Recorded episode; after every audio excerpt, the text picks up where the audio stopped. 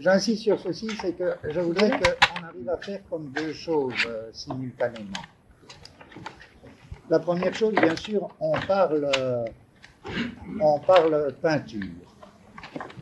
Euh, parler sur la peinture, moi je trouve que c'est euh, très difficile. Enfin, tout est difficile. Hein. Euh, je sais pas, mais c'est difficile. Alors, c'est pas, euh, vous sentez bien, je parle pas de la peinture en général. Ce qui peut y avoir de général dans ce que je dis, ça ne peut se dégager, et c'est pas sûr qu'il y ait quoi que ce soit de général sur la peinture. Mais euh, ce que je dis, c'est de toute manière, euh, dans quelle mesure et quel ordre de généralité cela a, euh, c'est à nous de voir. C'est à nous de voir à mesure qu'on avance un petit peu en s'appuyant sur tel peintre, sur tel autre peintre, sur telle époque. Mais parallèlement et en même temps, ce qui m'intéresse également, ce serait d'arriver à euh, former, c'est un point de détail, mais une espèce de concept alors propre à la philosophie. Et vous sentez bien quel est ce concept que je cherche, puisque c'est en même temps celui-là dont je parle à propos de la peinture, à savoir un concept de diagramme, qui alors, à la limite, aurait peut-être un rapport privilégié avec la peinture, mais en tout cas aurait sa consistance en tant que concept. Si bien que cette série de, de, recherches sur euh, la peinture, c'est aussi bien une série sur le diagramme et la possibilité d'élaborer un concept philosophique de diagramme, ou un concept logique de diagramme, et à quelle logique cette notion de diagramme devrait-elle appartenir C'est pourquoi je commence par, euh, à moitié résumé et à moitié, euh, et à moitié fixé, les caractères principaux de ce que j'appelais diagramme au niveau de la peinture. Car tout ce que j'ai dit jusqu'à maintenant, ça revient à une chose extrêmement simple. C'est est-ce que dans un tableau, alors déjà, question, un tableau, c'est quoi? Ça veut dire un tableau en général ou ça veut dire un certain type de tableau à telle époque ou euh, des exemples dans toutes les époques Tout ça, on ne répond pas d'avance à tout ça. Mais je suppose que dans un tableau, il y a. Et je suis forcé d'accumuler les réserves. Actuellement, en acte, ou même virtuellement. Alors virtuellement, ça ouvre bien des choses vagues, c'est me donner raison à, euh, avec des conditions très faciles. hein. Virtuellement, on peut toujours dire que c'est virtuel, bon, mais ça fait rien, on n'est pas sûr de soi, on- ne sommes pas du tout sûrs de nous. euh. Bon, actuellement ou virtuellement, il y aurait sur la toile un diagramme. Bon, tout ça, on ne sait pas ce que c'est qu'un diagramme. Ça ne nous avance pas. Mais quand même, avant d'arriver à un concept philosophique, ce que j'essaie de définir là, c'est les caractères picturaux de ce que j'appelle diagramme. Alors, est-ce qu'il y a des diagrammes en musique? Je sais pas, là, ce serait euh, une autre recherche. hein. Est-ce qu'il y a des diagrammes en littérature? Quel rapport entre le diagramme et un langage? Tout ça, c'est c'est des choses qui s'ouvrent à nous comme euh, objet de recherche.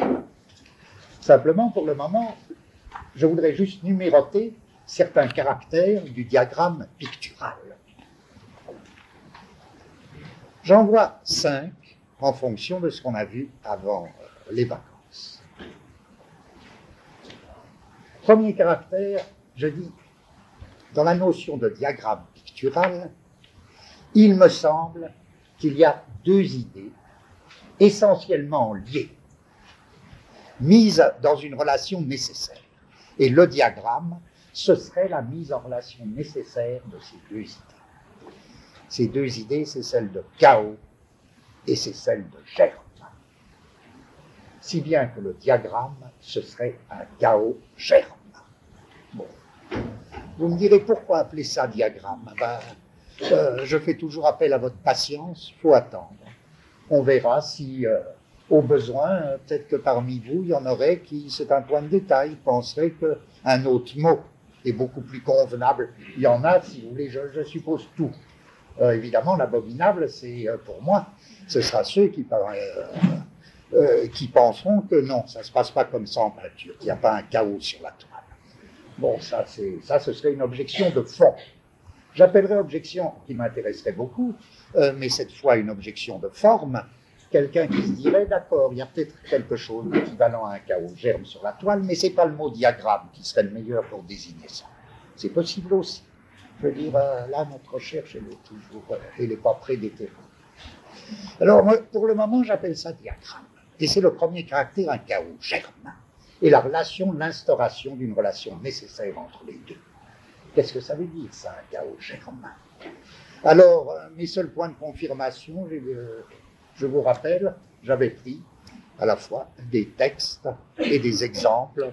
Non, d'ailleurs pas encore d'exemples, mais on verra seulement plus tard les exemples dans Cézanne et dans Clé, avant tout, où ces notions de chaos germe me paraissaient vraiment très, très, très élaborées par ces deux peintres. Bon, mais c'était pris donc dans une époque. Euh, c'était pris dans une époque relativement restreinte de ces anaclées. Donc, euh, je prétends pas élargir. On verra, ça doit se faire tout ça. Chaos germe, ça veut dire quoi? Ça veut dire un chaos, mais un chaos dont il doit sortir quelque chose. Et ce chaos doit être présent sur la toile de telle manière que quelque chose en sorte dans la toile.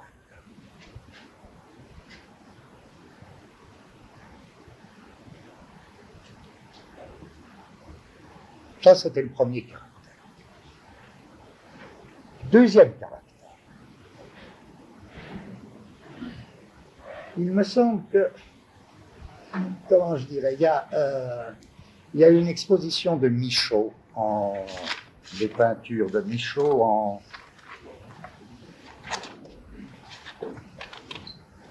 60, euh,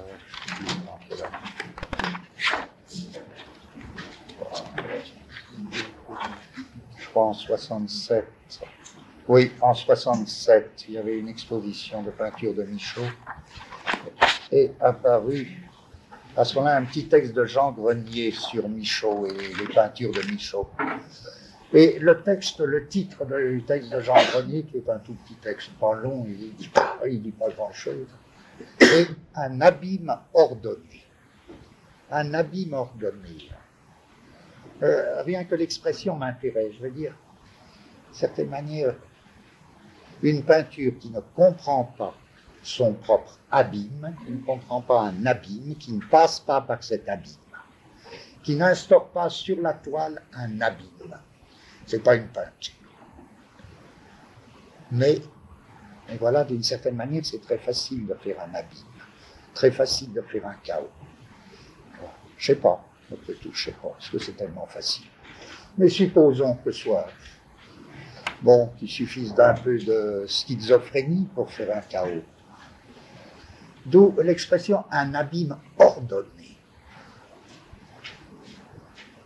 Ça ne veut pas dire qu'il y ait un ordre qui récuse l'abîme, mais qu'il remplace. Ça veut dire qu'il y a un ordre de l'abîme, de telle manière que de l'abîme sorte quelque chose, mais quelque chose qui n'est pas ordinaire. Un abîme ordonné abîme ordonné, l'expression de Jean Grenier, elle correspond absolument, je pourrais la prendre à la place de la mienne, chaos germe. C'est pareil. Deuxième caractère, euh, il me semble que dans l'ordre de la peinture, si c'est ça le diagramme, quel est le caractère de ce chaos germe? Je dirais en second lieu que il a pour caractère d'être essentiellement, et ça, ça m'importe beaucoup, d'être fondamentalement manuel. Et encore une fois, là, je ne sais pas où ça va nous entraîner, mais je sens que, forcément ça va nous entraîner quelque part. C'est une main et seule une main déchaînée peut le tracer. Qu'est-ce que ça veut dire une main déchaînée? On n'a qu'à se.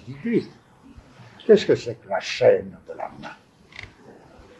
La chaîne de la main, quant à la peinture, c'est évidemment l'œil. Tant que la main suit l'œil, je peux dire qu'elle est enchaînée. La main déchaînée, c'est la main qui se libère de sa subordination aux coordonnées visuelles. Or, le chaos germe, le diagramme présent sur la toile est essentiellement manuel. Et après tout, là aussi, euh, vous comprenez, il faut aller son chemin et voir en quel sens ce chemin, en s'accrochant à des petites choses dont on est relativement sûr, euh, retentit sur des problèmes classiques. Parce qu'après tout, est-ce qu'on ne tiendrait pas là une certaine manière de, euh, de nous mêler, nous, d'un problème classique. Problème classique, quels sont les rapports de l'œil et de la main dans la peinture? Je veux dire, la peinture, c'est un art visuel ou un art manuel? Et si on dit c'est les deux, bon, ça n'avance pas. Quel rapport y a-t-il entre l'œil et la main dans la peinture? Et là encore, avec toutes les euh, réserves que, je refais chaque fois, est-ce que c'est une question générale ou est-ce que ça varie avec chaque peintre? Ou est-ce qu'il y a du moins de grandes tendances qu'on peut distinguer pour ces rapports de l'œil et de la main dans la peinture? Est-ce qu'un peintre dit abstrait? Et au lieu de fonder ces catégories abstraites, euh, expressionnistes, euh, figuratifs, etc., sur des données puériles comme est-ce que ça présente quelque chose ou pas, est-ce qu'il n'y a pas lieu de reprendre ces grandes catégories si elles sont bien fondées, en les rapportant à de tout autre critère Est-ce que les rapports, exemple, est-ce que les rapports de l'œil et de la main sont les mêmes chez un peintre qu'on appelle abstrait ou chez un peintre que l'on qualifiera d'expressionniste, ou chez un peintre que l'on qualifiera de figuratif? Est-ce que c'est la même chose? Qu'est-ce que c'est que la variabilité possible des rapports œil-main? Or, nous, notre manière de pénétrer comme de biais dans ce problème classique, les rapports de l'œil et de la main en peinture, c'est précisément, c'est pas qu'on ait raison, c'est un petit biais pour entrer dans ce problème quitte à ce que ce biais change peut-être la nature du problème. C'est toujours cette histoire de diagramme au niveau du second caractère que j'essaie de développer. À savoir, il me semble que ce chaos sur la toile, s'il existe, ce chaos instauré sur la toile, qui est comme l'acte d'instauration de la peinture, est essentiellement manuel. Et que même si ceci n'est pas vrai de tous les moments du tableau, Quant au diagramme, je dois dire, le diagramme est manuel, c'est l'expression d'une main libérée de toute soumission à l'œil.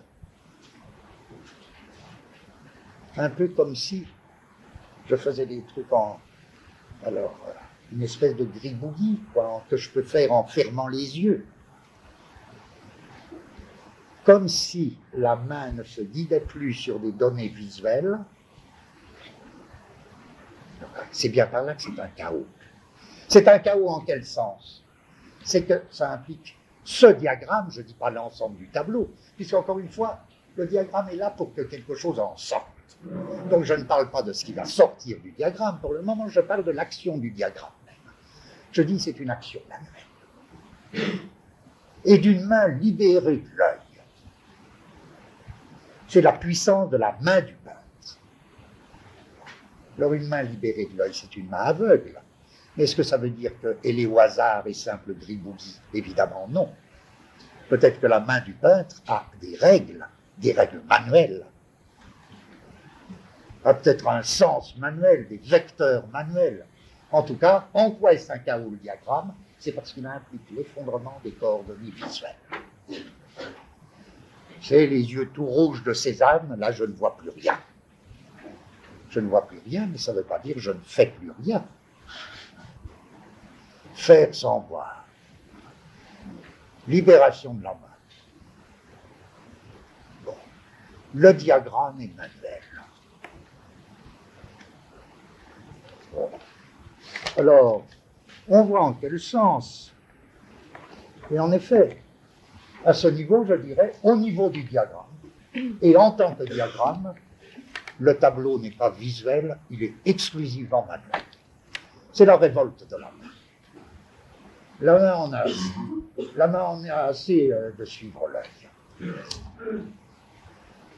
Elle a son grand moment d'indépendance. Suppose.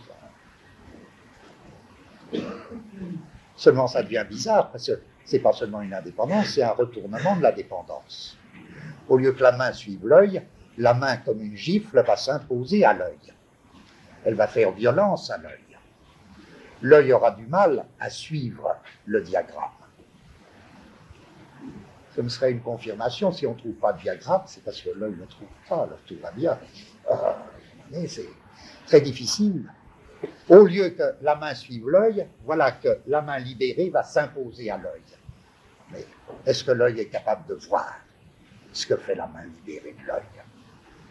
C'est compliqué, c'est une véritable torsion du rapport, du rapport de deux organes.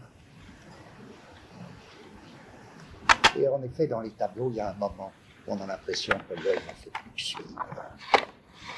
Comme si la main était animée d'une volonté étrangère. Tiens, comme si la main était animée d'une volonté étrangère, qu'est-ce que c'est que ça? Ça me fait écho. Les gens, on en est réduit à chercher des échos pour se donner raison. C'est une expression euh, très belle, parce qu'elle est plus belle que, la manière dont je la cite. La main animée d'une volonté étrangère et dès lors l'œil qui s'affole. Qui, qui se dit, mais où est-ce qu'on m'entraîne? C'est une expression de euh. Pour désigner quoi? Pour désigner ce qu'il appelle la ligne gothique. On verra bien plus tard le sens qu'il donne très spécial à gothique, c'est la ligne septentrionale ou gothique, dont Wöringer se fera l'analyste au niveau de l'architecture, de la peinture, euh, de la sculpture, on verra ce que c'est plus tard. Mais, juste pour définir ce qu'il appelle la ligne gothique, il va nous dire, oui, c'est une ligne à la lettre déchaînée. C'est une ligne manuelle et plus une ligne visuelle. Une ligne manuelle qui, bien sûr, s'impose à la vue, mais s'impose à la vue comme si la main qui la trace était animée par une volonté étrangère à la vue elle-même. Bon. Je dirais en effet qu'il y a deux manières de définir la peinture. Elles ont l'air équivalentes, mais elles ne le sont pas du tout. Vous pouvez dire la peinture, c'est le système ligne-couleur. Ou vous pouvez dire la peinture, c'est le système trait-tache. Il me semble que les connotations des deux formules, ce pas les mêmes. Quand vous dites la peinture, c'est un système, c'est le système ligne-couleur, vous la définissez déjà. Ça a une résonance visuelle. Vous la définissez comme art visuel. Et sans doute, elle est ça. Bien sûr, elle est ça. Quand vous dites c'est le système très tâche, la connotation est très différente. Et c'est pas par hasard qu'il y a une école ou une tendance qu'on appellera le tachisme. Très tâche, c'est pas pareil. Très tâche, ça a une connotation manuelle. Prenez tout un problème qui m'intéresse toujours. Là, vous voyez, je, fais mon second caractère du diagramme. Il y a un problème très important. Qu'est-ce que c'est? Si j'essaie de décrire la peinture comme un véritable agencement. Je dirais quoi? Cet agencement, il implique quoi? Agencement, mettons, il implique ou il a impliqué ou il peut impliquer ceci. Une toile, un chevalet, des couleurs, des pinceaux. Toile sur chevalet, pinceau, bon. La toile sur chevalet. Bon. Chanter, c'est complètement visuel, ça. Pourquoi? Le tableau avec ses bords, à ce moment-là, et vous savez bien qu'il y a un grand problème des bords du tableau, de la bordure, euh, eh bien, parce que, ce problème, il a agité toute euh, la peinture dans toute son histoire.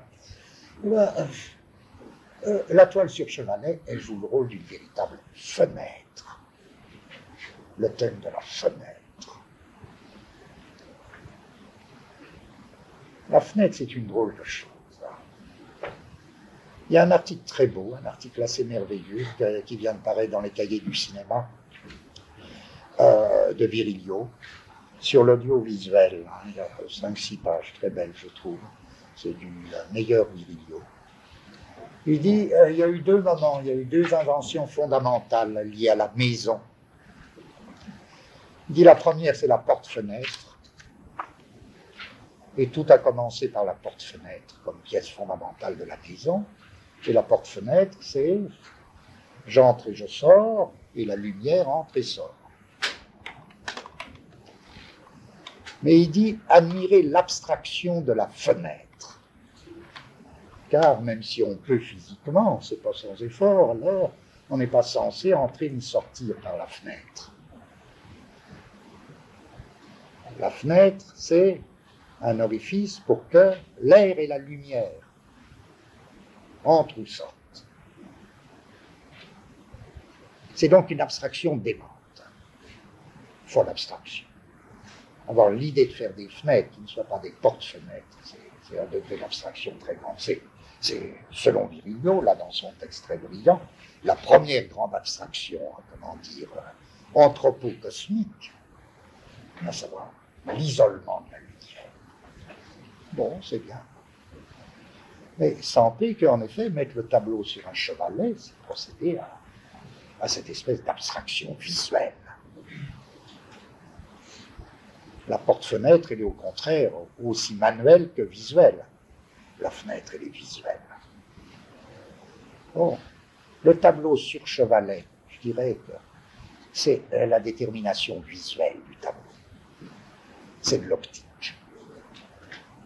Et le pinceau tenu par la main, c'est la main subordonnée à l'œil. D'où la position grotesque, n'est-ce pas, qu'on représente dans l'imagerie euh, classique. Euh, personne n'y a jamais cru du peintre là, qui ferme un œil et euh, dont la main suit les données, les données visuelles qui circulent, qui a tout ça. C'est bien parce que c'est. Mais chacun de nous sent que c'est pas si simple les rapports de l'œil et de la main dans la peinture. Il y a un texte que je cite, là, ça, bon, je dis n'importe quoi, il y a un texte de Faucillon, qui est quand même un grand critique d'art, euh, d'Henri Faucillon, qui s'appelle précisément Éloge de la main.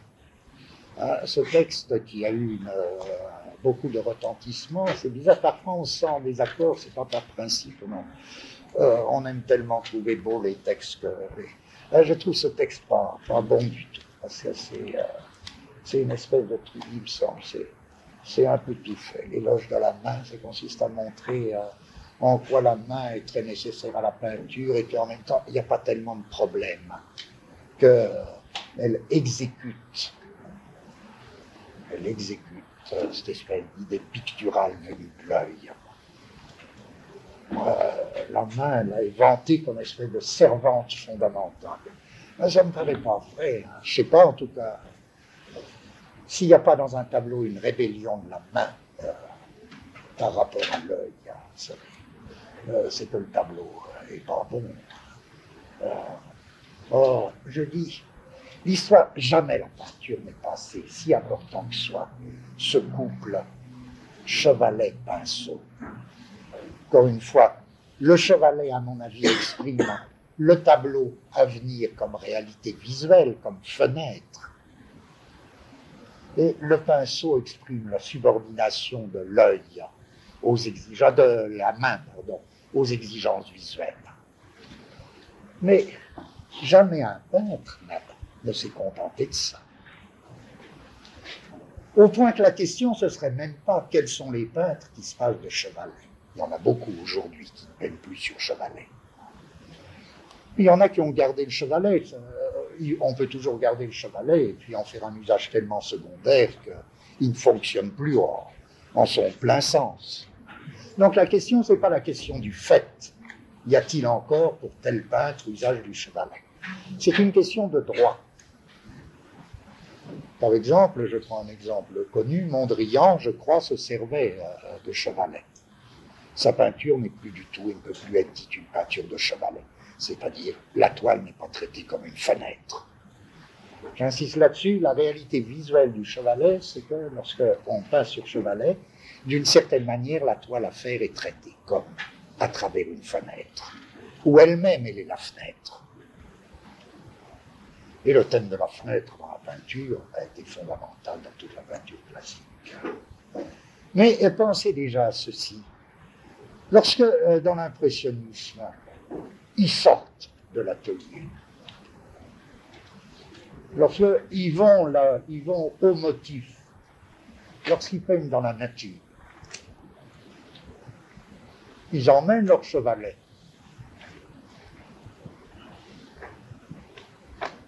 Van Gogh, Cézanne, là, ils baladent beaucoup dans les, euh, dans les textes, dans les lettres de Cézanne ou de Van Gogh, les remarques sur euh, pas moyen de sortir aujourd'hui. Parce qu'il y a le Mistral. Que le Mistral, il emporte le chevalet. Alors il faudrait flanquer des cailloux non, au chevalet, pour qu'il tienne, non, ça irait pas non plus. Parce que peut-être que précisément, le chevalet, euh, dans la nature, il fonctionne plus. Il fonctionne plus comme chevalet.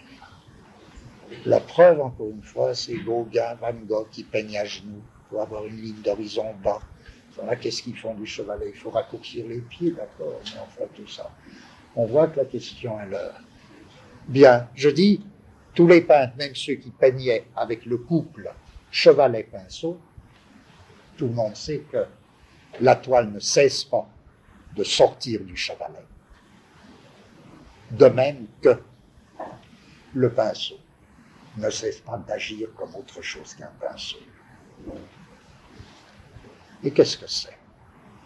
Les instruments du peintre qui ne sont pas le pinceau. On les connaît, c'est n'importe quoi, et de tout temps ça. Je veux dire, on n'a pas attendu les peintres modernes pour. Euh, peut-être que les peintres modernes ont poussé ça à une espèce d'expression brute. Il faudrait savoir pourquoi.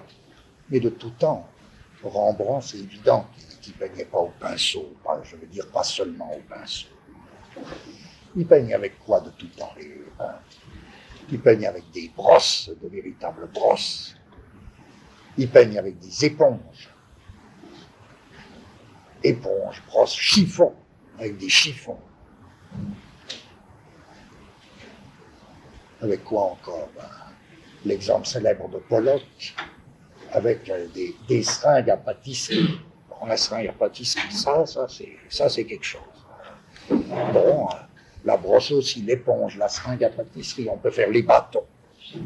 Les bâtons, ça a toujours été très important dans la peinture, les bâtons. Rembrandt servait de bâton. Qu'est-ce que ça veut dire ça? Pourquoi je raconte ça? C'est toujours dans la perspective de mon second caractère. la perspective de mon second caractère, c'est qu'on s'y voyait toujours à dire, à dire, il y a un problème. Il y a une espèce de tension. Il y a une tension picturale entre l'œil et la main. Euh, croyez pas que, euh, que ce soit un problème là d'harmonie, que la main euh, à la fois suive l'œil et exécute quelque chose qui va être visuel. Ça se passe pas comme ça.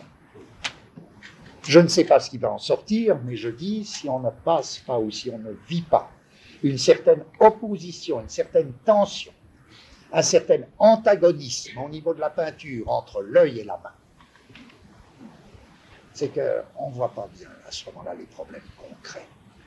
Or, je dirais, si le couple chevalet-pinceau représente la peinture comme art visuel,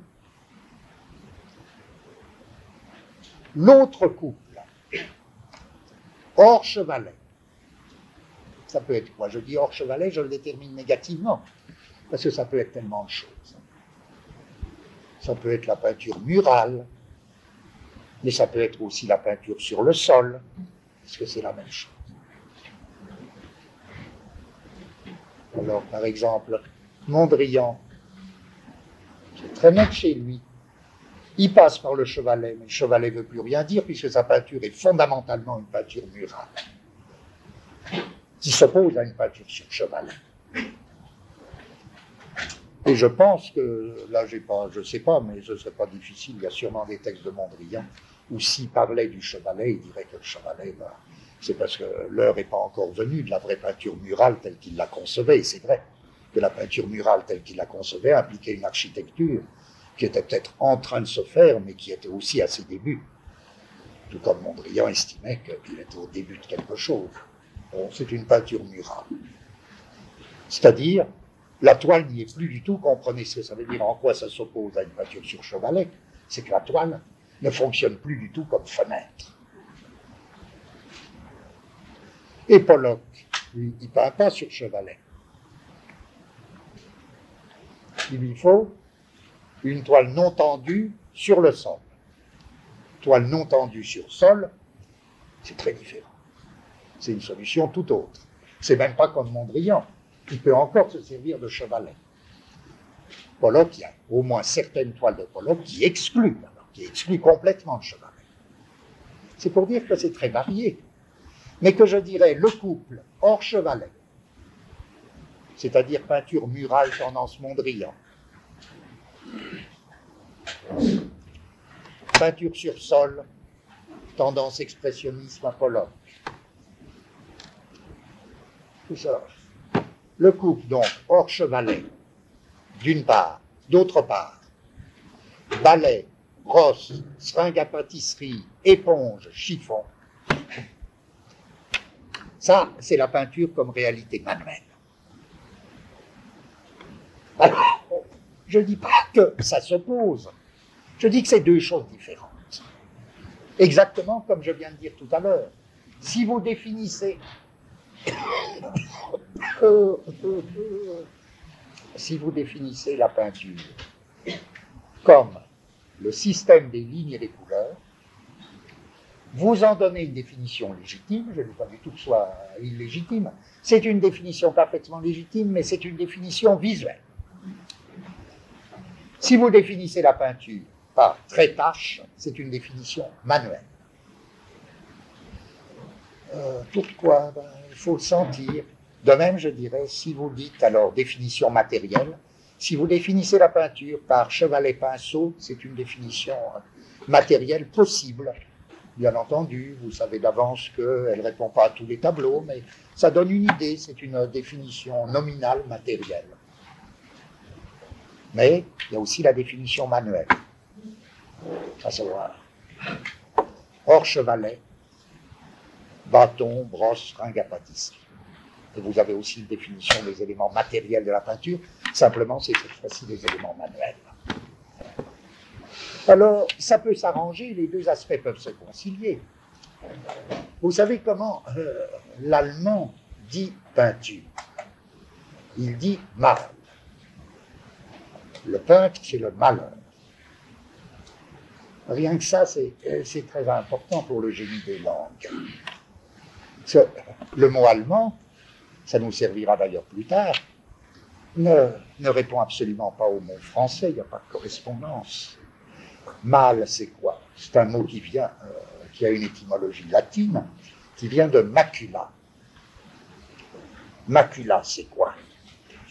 Macula qui a donné son nom à une très bonne revue de peinture, hélas disparue, je crois.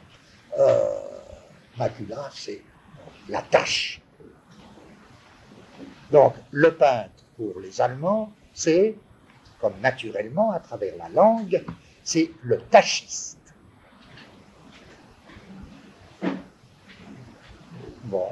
Ça me paraît important pour moi, parce que c'est tout à fait autre chose que le mot français peinture. Je dirais que le mot allemand tire la peinture vers le couple trait-tache, c'est-à-dire vers la réalité manuelle de la peinture, tandis que le mot français, pingéré, tire la peinture vers sa réalité visuelle. Alors, j'ajoute, quelle, les accords possibles entre l'œil et la main dans la peinture.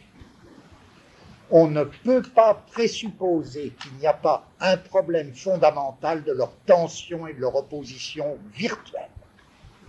Même virtuelle, je reprends le mot vague de virtuel. C'est pour ça que le texte de Faucillon sur la main euh, me paraît si, euh, si intéressant, mais si insuffisant. Ce, qui me semble intéressant, c'est précisément l'histoire et les variations possibles de la lutte, de l'antagonisme. Il y a toujours un moment, je ne dis pas du tout que la peinture ne résout pas la tension œil-main, je dis qu'il y a toujours un moment dans la peinture ou un aspect dans un tableau où la main et l'œil s'affrontent comme des ennemis. Et c'est peut-être un des moments euh, très intéressants de la peinture. Donc, je dis, en vertu de mon second caractère, le premier caractère du diagramme, c'était simplement, ben, vous voyez, c'est un chaos germe. Euh, second caractère, je dirais le diagramme en sens, c'est un ensemble très tâche, et non pas du tout couleur. C'est un ensemble très tâche. Et cet ensemble est un ensemble manuel. Voyez en quoi ce second caractère est en prolongement du premier. Car je peux préciser en quoi il y a chaos. Si le diagramme est fondamentalement manuel et exprime une main qui s'est libérée de sa subordination à l'œil, ne serait-ce que provisoirement, encore une fois, ça ne vaut pas, cette formule ne vaut pas pour ce qui va sortir du diagramme, ce qui va sortir du chaos. Mais si c'est bien ça au niveau du diagramme, on voit bien en quoi le diagramme est un chaos, puisque, encore une fois, il implique l'effondrement des coordonnées visuelles dans cet acte dans lequel la main se libère.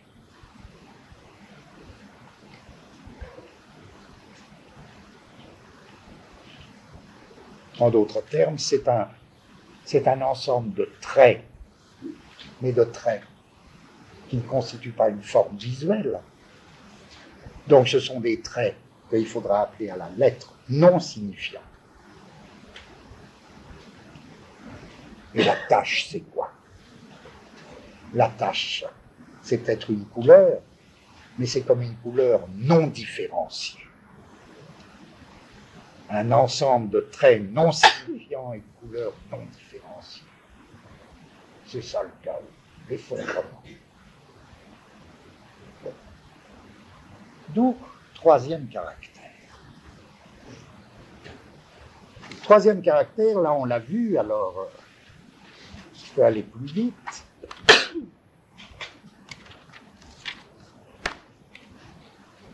C'est que dès lors, si le diagramme c'est le trait tâche d'origine manuelle qui surgit sur la toile et qui récuse les coordonnées optiques, les coordonnées visuelles, qui les entraîne dans une espèce d'effondrement, comment le définir? Ce trait tâche. Eh bien,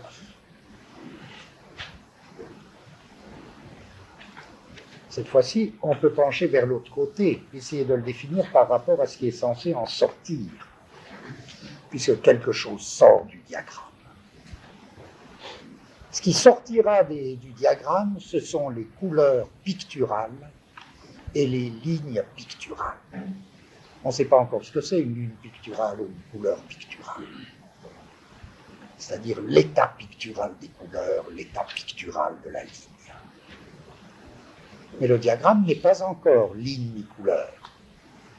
Il est quoi alors On l'a vu. Clé donnait la réponse, il est le gris. La tâche, c'est le gris.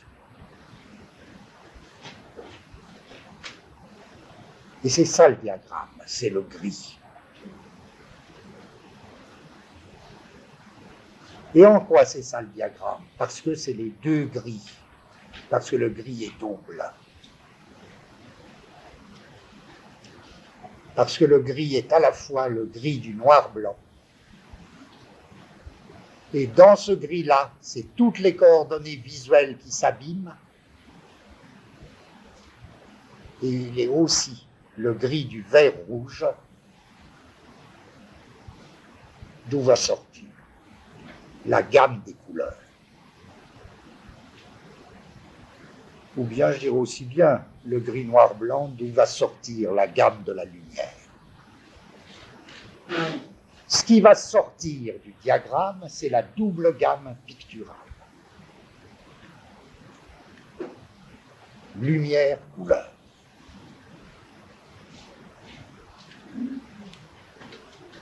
Et c'est ce que disait Clé dans ses textes qui me semblent très beaux, précisément sur le gris.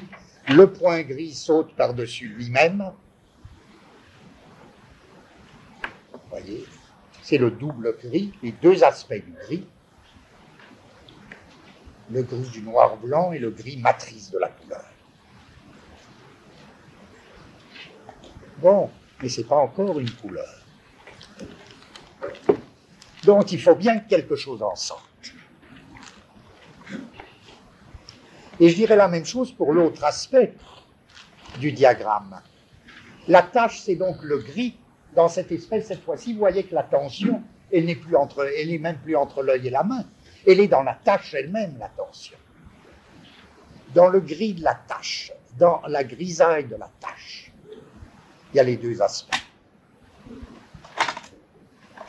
Suivant que ce gris est le gris du noir-blanc, suivant que ce gris est la matrice des couleurs, le gris du vert rouge. Alors, la même chose pour le trait. Le trait n'est pas la ligne picturale, mais la ligne picturale en sortira. Et à cet égard, qu'est-ce que c'est? Je dirais, le trait, c'est pas encore une ligne. C'est la ligne qui sera composée de traits. Ou bien je dirais,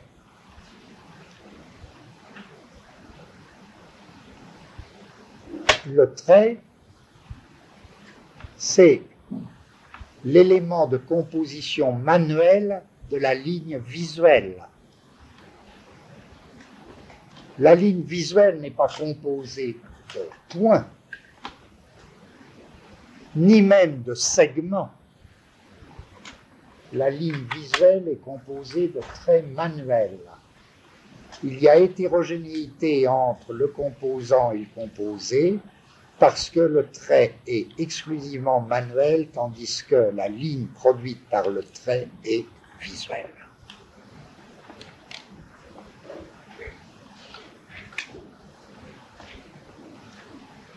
Si bien que le trait, faudrait le définir à la limite, précisément, pour qu'on sente son, son originalité propre, comme une ligne qui n'a aucun moment de direction constante. Dès lors, il n'y a pas de réalité visuelle de cette ligne. Une ligne qui change de direction presque à chaque point une ligne qui changerait de direction à chaque point. Ce serait ça le trait. Supposons. Dès lors, voyez que je distingue le diagramme de deux choses avec lesquelles pourtant il est indissolublement lié, son avant, son après. Il est en rapport avec un avant puisque il entraîne cet avant dans la catastrophe. C'est le monde visuel. Il est en rapport avec un après puisque quelque chose va sortir du diagramme. La peinture elle-même.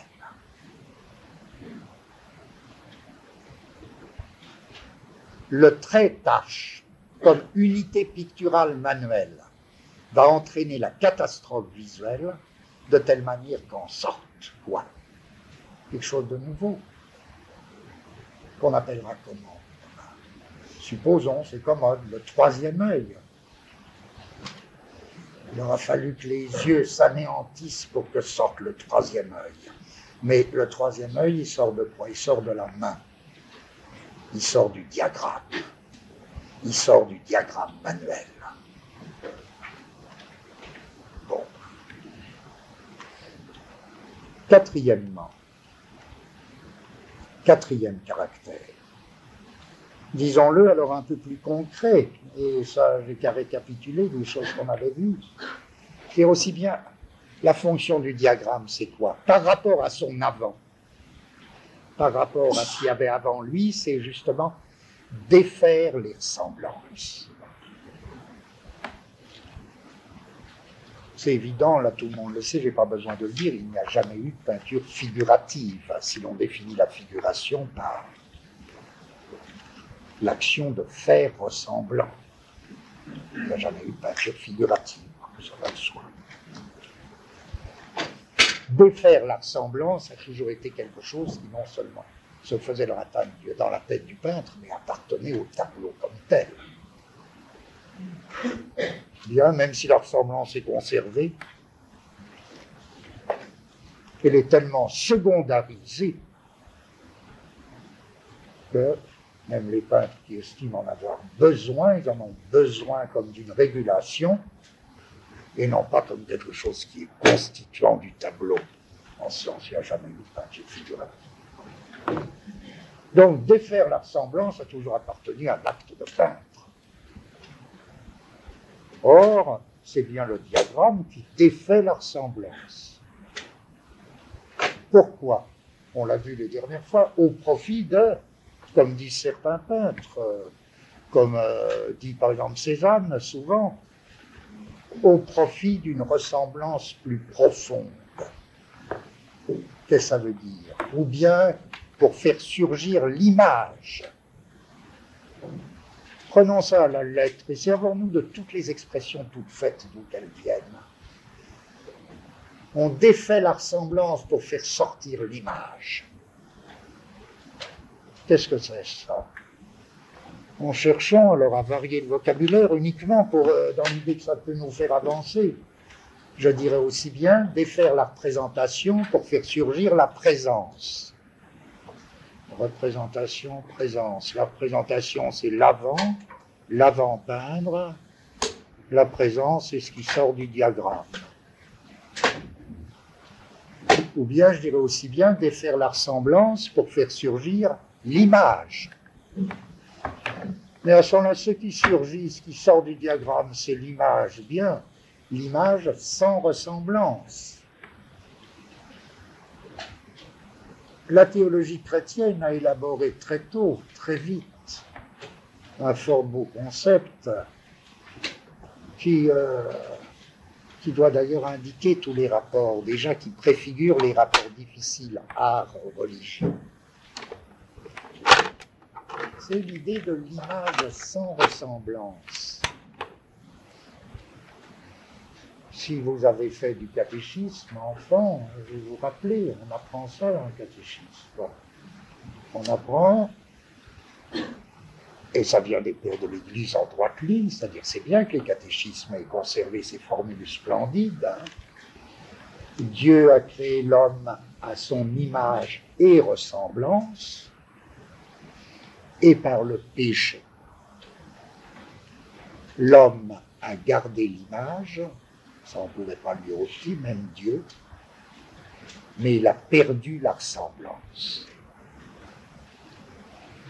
Le péché est l'acte par lequel l'homme se constitue comme image sans ressemblance. Qu'est-ce que c'est? Comment c'est possible? Ça qu'une image soit image et pourtant pas semblable. L'image sans ressemblance, bon, c'est bien ça que la peinture nous envoie elle nous donne l'image sans semblance. Si on cherchait un mot pour désigner image sans semblance, toujours là dans une recherche de pur vocabulaire pour essayer de voir où ça nous mène, est-ce que c'est pas ça qu'on appelle icône Image sans semblance. Et en effet, l'icône, c'est pas la présentation, c'est la présence. Et pourtant, c'est l'image. C'est l'image en tant que présence la présence de l'image. Le poids de la présence de l'image, ça c'est l'iconique. Bon. Alors, vous voyez, je dirais le diagramme, c'est l'instance par laquelle je défais la ressemblance pour produire l'image présence. Je passe par le diagramme pour cela. Effondrement de la ressemblance et production de l'image. C'est l'aspect avant et l'aspect après. Entre les deux, le diagramme. Et c'est pour ça que je proposais par commodité toujours, là j'essaie de chercher terminologiquement, distinguons trois choses, les données, la possibilité de fait et le fait. Les données, les données visuelles, c'est ce qui s'écroule dans le diagramme. Mais pourquoi? Pour que surgisse le fait pictural on a vu euh, notamment fait pictural. Et le diagramme, c'est quoi? C'est suivant la formule du peintre Bacon, c'est la possibilité du fait. La possibilité de fait. L'image sans ressemblance, bon, je dis à mon avis, enfin à mon avis, c'est pas des avis tout ça. Quel est le peintre? Toujours dans ma recherche de situer de temps en temps un petit exemple par-ci par-là. Quel est le peintre qui a vraiment promu, qui a vraiment imposé comme une espèce de présence brute du fait pictural Un des premiers. Il n'y a pas de premier, parce qu'après tout, c'est vrai tout temps tout ça. Mais un ou qui euh, notre conscience de, de moderne ou de pseudo-moderne lie énormément, il me semble, l'affirmation, l'imposition du fait pictural, c'est Michel-Ange. Un tableau de Michel-Ange, et c'est pas par hasard que c'est un sculpteur, peut-être qu'un sculpteur peintre, Il vous flanque là devant un fait pictural où il n'y a plus rien à justifier, c'est-à-dire où la peinture a conquis sa propre justification. Or, ça se fait sous quelle forme? Ça se fait encore une fois, et là, moi, je crois très fort hein, que les catégories, les grandes catégories esthétiques sont très bien fondées. Oh, vous savez, il y, a, beaucoup de gens qui disent oh, romantisme, classicisme, baroque, c'est que des mots, tout ça, ou bien l'abstrait, l'expressionnisme. je ne pense pas du tout que ce soit des mots. Je crois que c'est très très bien fondé, qu'il faut juste chercher des définitions meilleures que l'abstrait, c'est l'opposé du figuratif, parce que c'est pas ça. Mais en revanche, c'est de très très bonnes catégories. Et puis, et que la philosophie, en tout cas, elle fonctionne par catégorie, donc euh, c'est très bon pour elle. Or, je dis, euh, la coexistence, la contemporanéité de Michel-Ange et du maniérisme est fondamentale. Parce qu'il me semble que la catégorie de maniérisme nous met très bien sur la voie de ce que c'est que le fait pictural. Euh, au sens le plus grossier du mot, quelque chose de maniéré dans la figure du tableau, dans la figure telle qu'elle est, telle qu'elle sort de quoi Telle qu'elle sort sur le tableau, je dirais, elle sort du diagramme. Eh bien, elle sort du diagramme avec une sorte de maniérisme, qu'on peut toujours interpréter d'une manière anecdotique.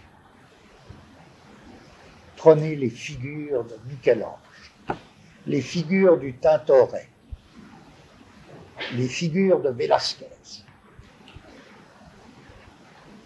C'est un mélange de,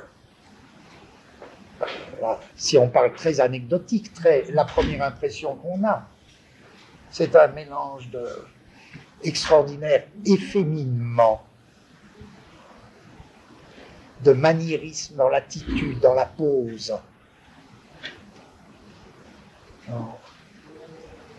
Presque d'exubérance musculaire alors, comme si c'était à la fois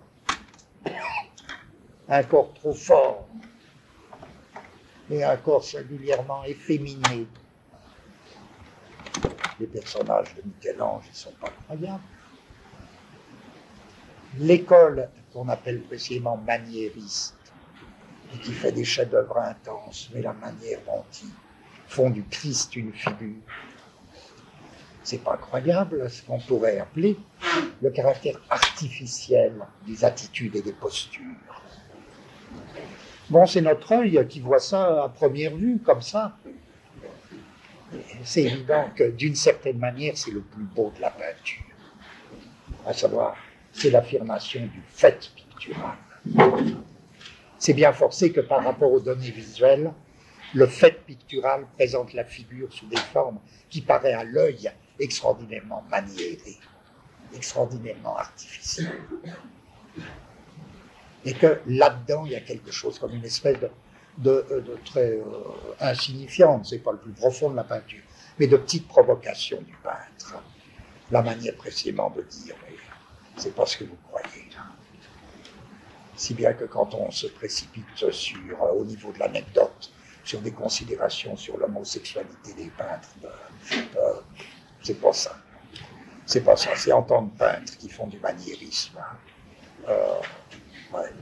Forcément, forcément. Bon, mais enfin, tout ça, c'est très insignifiant.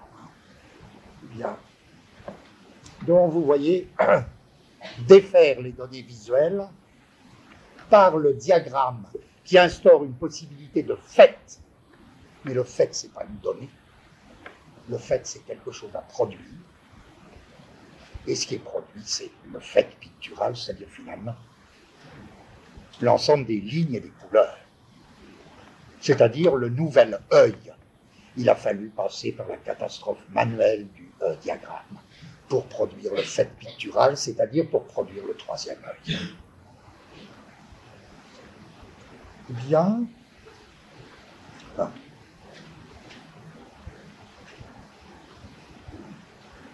Dernier caractère du diagramme, cinquième caractère. Je dirais dès lors, si, vous me suivez, on voit bien que le diagramme doit être là. Je crois même plus qu'il puisse être seulement virtuel.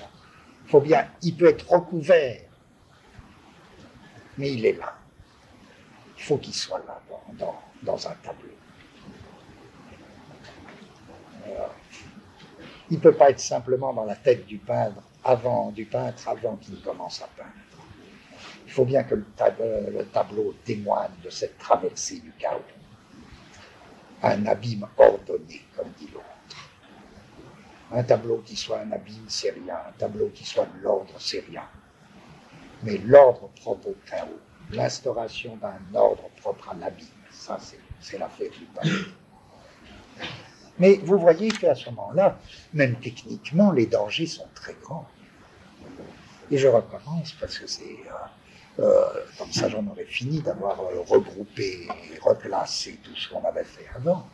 Euh, parce que c'est très. Je voudrais que vous le preniez concrètement le plus possible, parce que j'essaie de dire.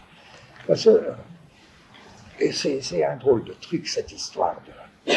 Encore une fois, c'est l'aventure temporelle du tableau que j'essaie de faire. Je ne vis pas le tableau comme une réalité spatiale. je vis vraiment temporelle dans cette espèce de synthèse du temps propre à la peinture. L'avant, le diagramme et l'après. Eh bien, les dangers, c'est quoi?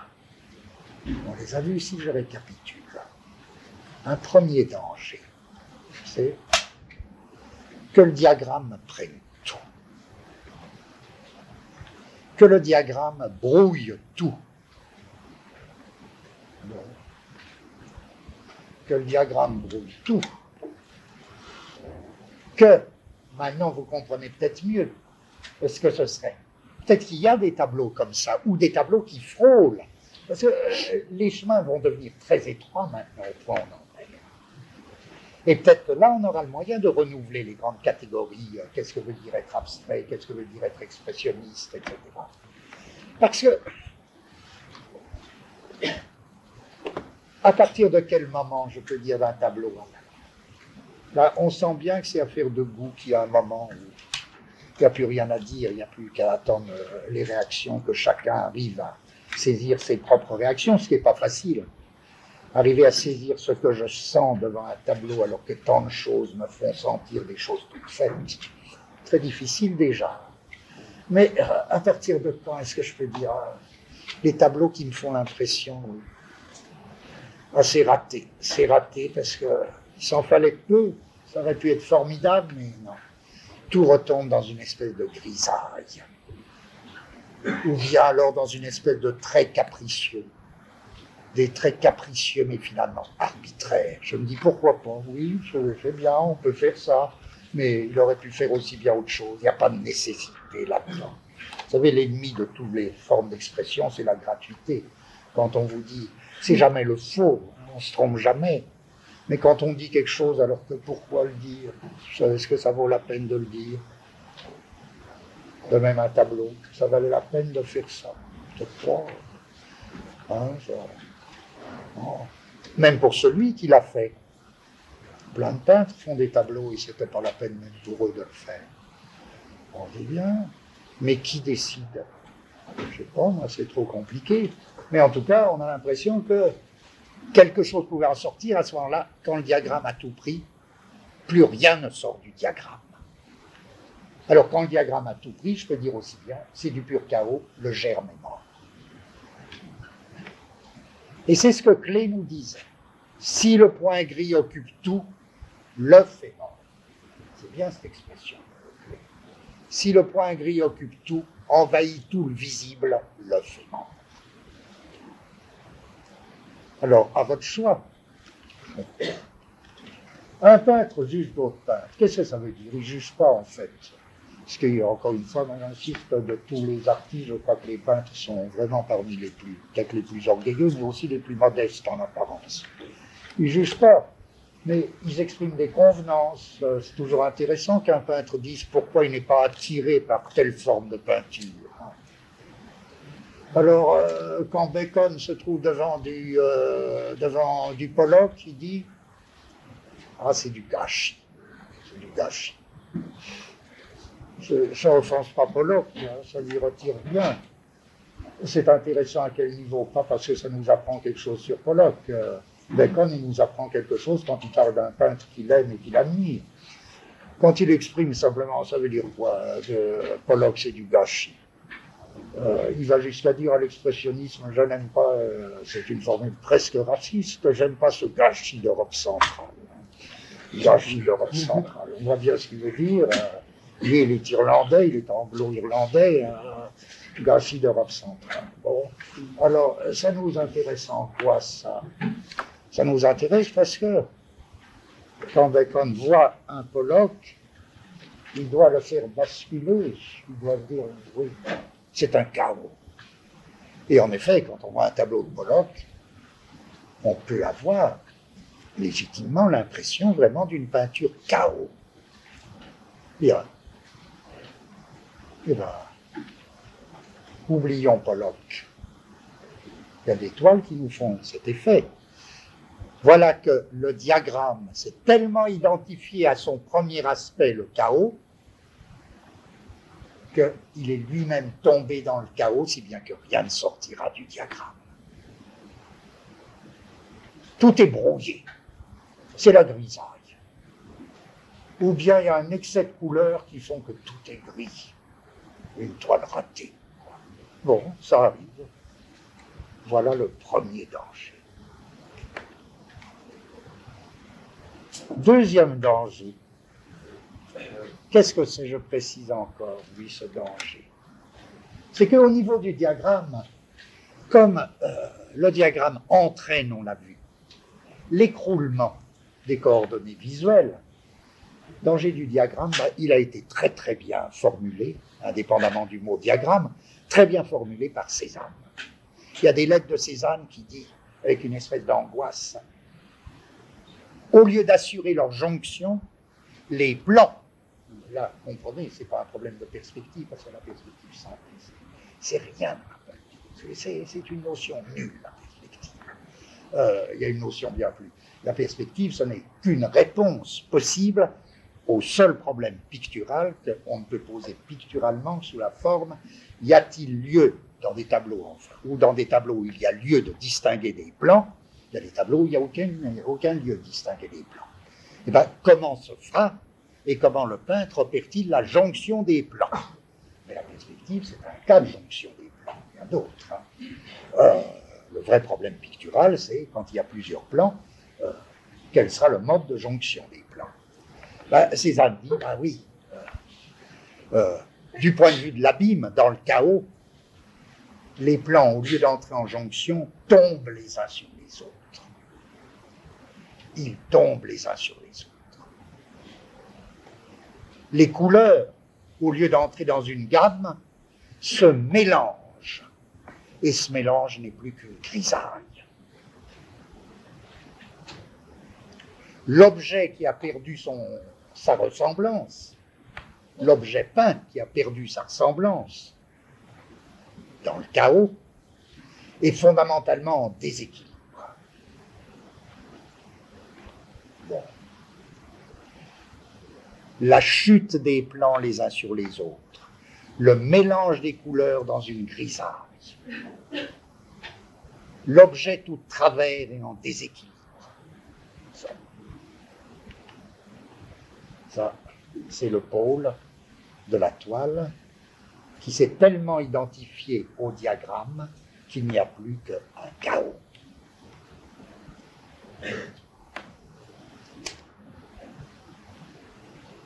Alors, c'est pas intéressant les toiles ratées. Je dirais, ce qui est intéressant, c'est en revanche qui est-ce qui frôle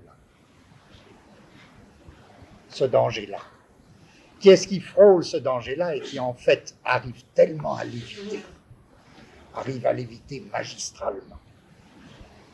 Là, ça devient intéressant. Qui est-ce qui frôle ce premier danger du diagramme Mais précisément parce que c'est un grand peintre ou ce sont de grands peintres? Lévite. Ça nous permettrait peut-être de fonder là une première catégorie esthétique. Je crois que c'est ce qu'on a appelé précisément les expressionnistes abstraits. Les expressionnistes abstraits c'est-à-dire toute l'école américaine, qui a dominé la peinture américaine. Euh, c'est la génération qui a euh, maintenant euh, dans la soixantaine. eux, je crois que la manière dont ils frôlent le chaos, c'est-à-dire le diagramme prend tout, il frôle vraiment le chaos et pourtant le diagramme reste producteur de quelque chose de fantastique. Je dirais c'est Pollock, ça. C'est Maurice Louis, c'est Noland, c'est enfin tous ceux que beaucoup d'entre vous connaissent. Surtout, je retiendrai Pollock au niveau de la ligne et Maurice Louis au niveau de la tâche couleur. Mais on verra tout à l'heure. Vous voulez, ce serait la tendance de l'expressionnisme abstrait. Pourquoi? Rapprocher au maximum le diagramme du chaos. Mais évidemment, contrairement à ce que dit euh, Bacon, il me semble évident qu'ils ne tombent pas dans le chaos. Que leur tableau n'est ni une grisaille, ni, euh, ni euh, un gâchis. Bon. Voyez l'autre tension du diagramme. Donc la première tension du diagramme, c'est que le diagramme prenne tout. À ce moment-là, il n'y a plus qu'une apparence de chaos. Ce serait donc, si vous voulez, encore une fois, l'expressionnisme abstrait. Cherchons l'autre tendance. Vous voyez, je définis maintenant donc ces catégories esthétiques en fonction de positions privilégiées par rapport au diagramme. Et non pas du tout de position par rapport à la figuration, problème qui ne se pose pas. Je dis, allons à l'autre pôle. La seconde tension du diagramme, ce serait quoi? Se réduire au minimum.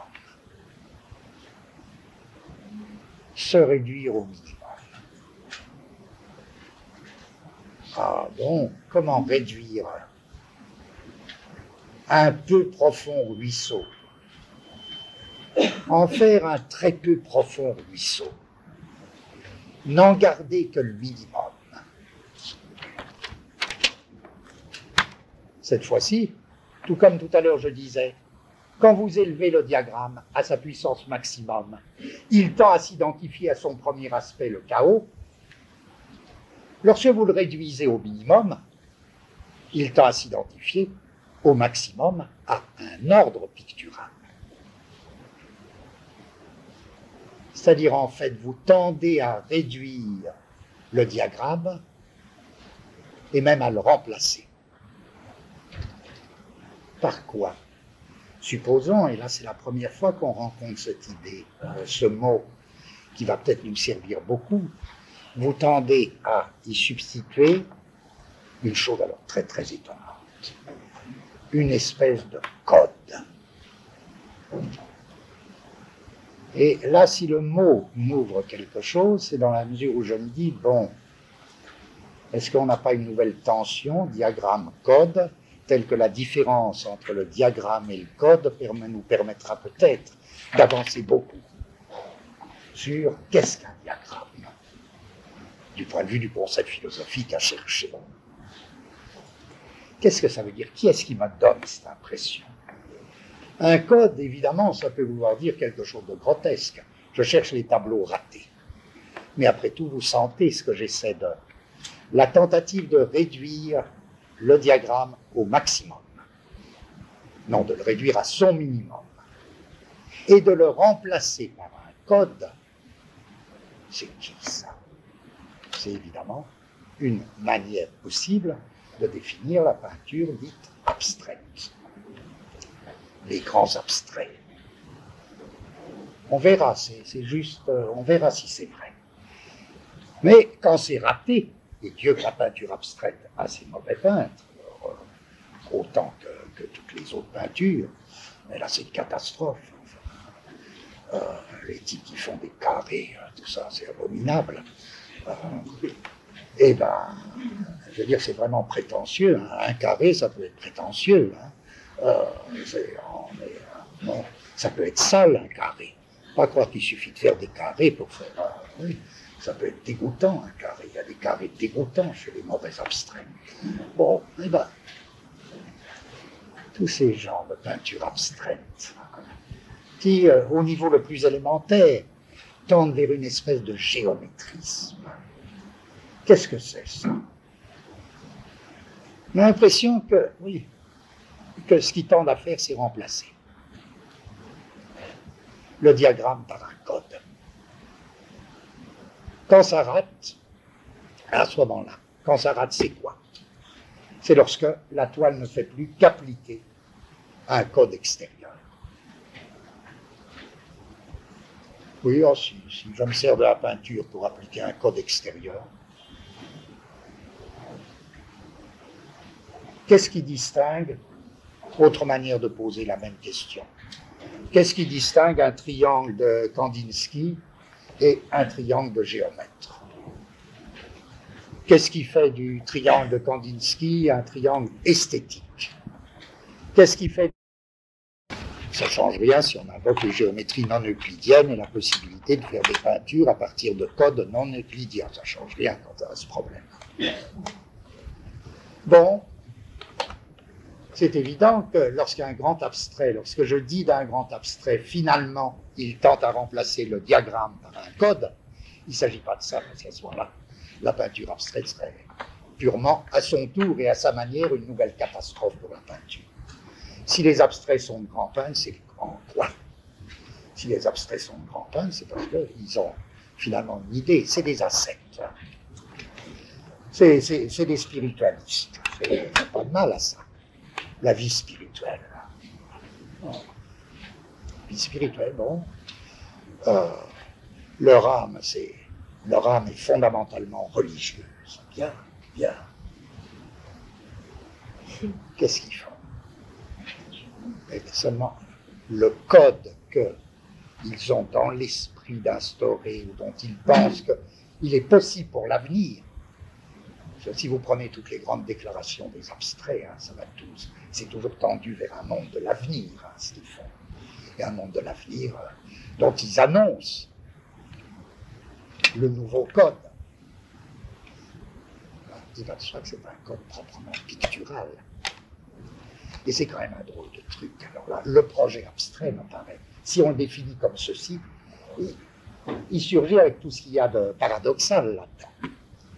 Instaurer un code pictural, c'est-à-dire un code qui soit propre à la peinture.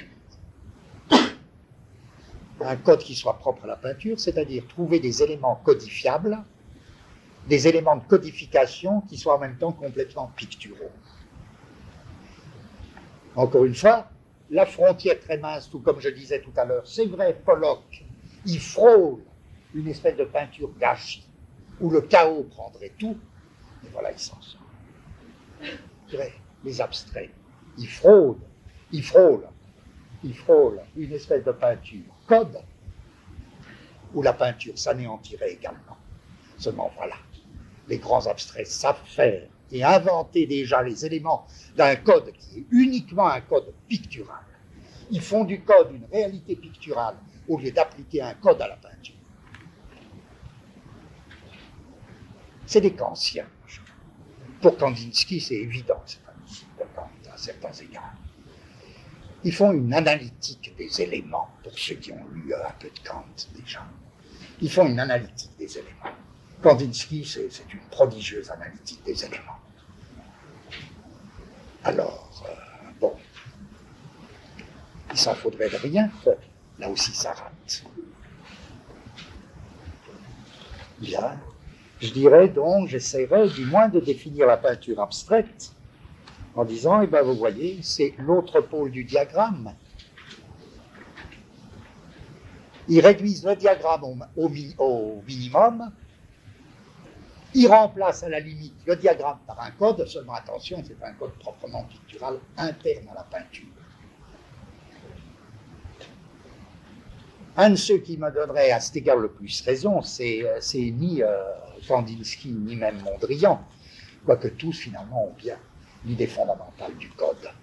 À savoir, Kandinsky comme Mondrian se retrouvent sur un point qui me paraît très fascinant, à savoir que l'idéal du vrai code est binaire. Simplement, qu'est-ce que c'est la binarité? La binarité qui est propre à la peinture. Il ne s'agit pas d'un calcul binaire qui produirait des tableaux, ça. Ça peut toujours se faire à l'ordinateur. Il y, a, des tableaux produits, euh, un, ordinateur peut être programmé pour faire un tableau. Vous comprenez ce que je veux dire? À ce moment-là, le code est extérieur à la peinture. Simplement, vous avez codé les données de telle manière que l'ordinateur vous produit un portrait. Il y a un célèbre dessin, un portrait d'Einstein fait à l'ordinateur uniquement avec les signes binaires 0 plus. Pas difficile de programmer un ordinateur en sens. Bon, c'est évidemment pas ça que fait Kandinsky ou Mondrian. Qu'est-ce que c'est sa binarité? Qu'est-ce que c'est la binarité des abstraits? Le grand rapport binaire, c'est, tout le monde le sait, horizontal-vertical. Les fameuses formules de Mondrian. L'horizontal et la verticale, c'est les deux éléments, c'est ça l'analytique des éléments. Arriver à l'horizontale et c'est tout. C'est tout. C'est tout. Parce que, avec ce code binaire, vous ferez tout. Bon, vous ferez tout, pas au sens où vous appliquez un code extérieur. Vous pourrez développer dans tous les sens le code intérieur de la peinture. Bon. Alors ce serait ça le second chemin de la peinture, vous voyez, qui frôle également un danger. Or, l'abstrait, à mon avis, parmi les grands abstraits, l'abstrait qui est allé sans doute le plus loin dans ce sens de l'invention d'un code pictural, c'est un, j'y pense, parce qu'il y a eu une exposition, pas très, une petite exposition il n'y a pas longtemps, euh, de lui à Paris, euh, c'est Herbin. Euh, pour ceux qui connaissent ce peintre abstrait, qui est extrêmement je crois que c'est un, des, un des seuls abstraits qui soit vraiment dans son essence, quoi, dans son, qui soit vraiment un coloriste. C'est sûrement, il me semble, le plus grand coloriste, mais ou un des plus grands. H-E-R-B-I-N. Voilà, je vous en montre un pour euh, juste réjouir votre œil. C'est facile à voir de loin.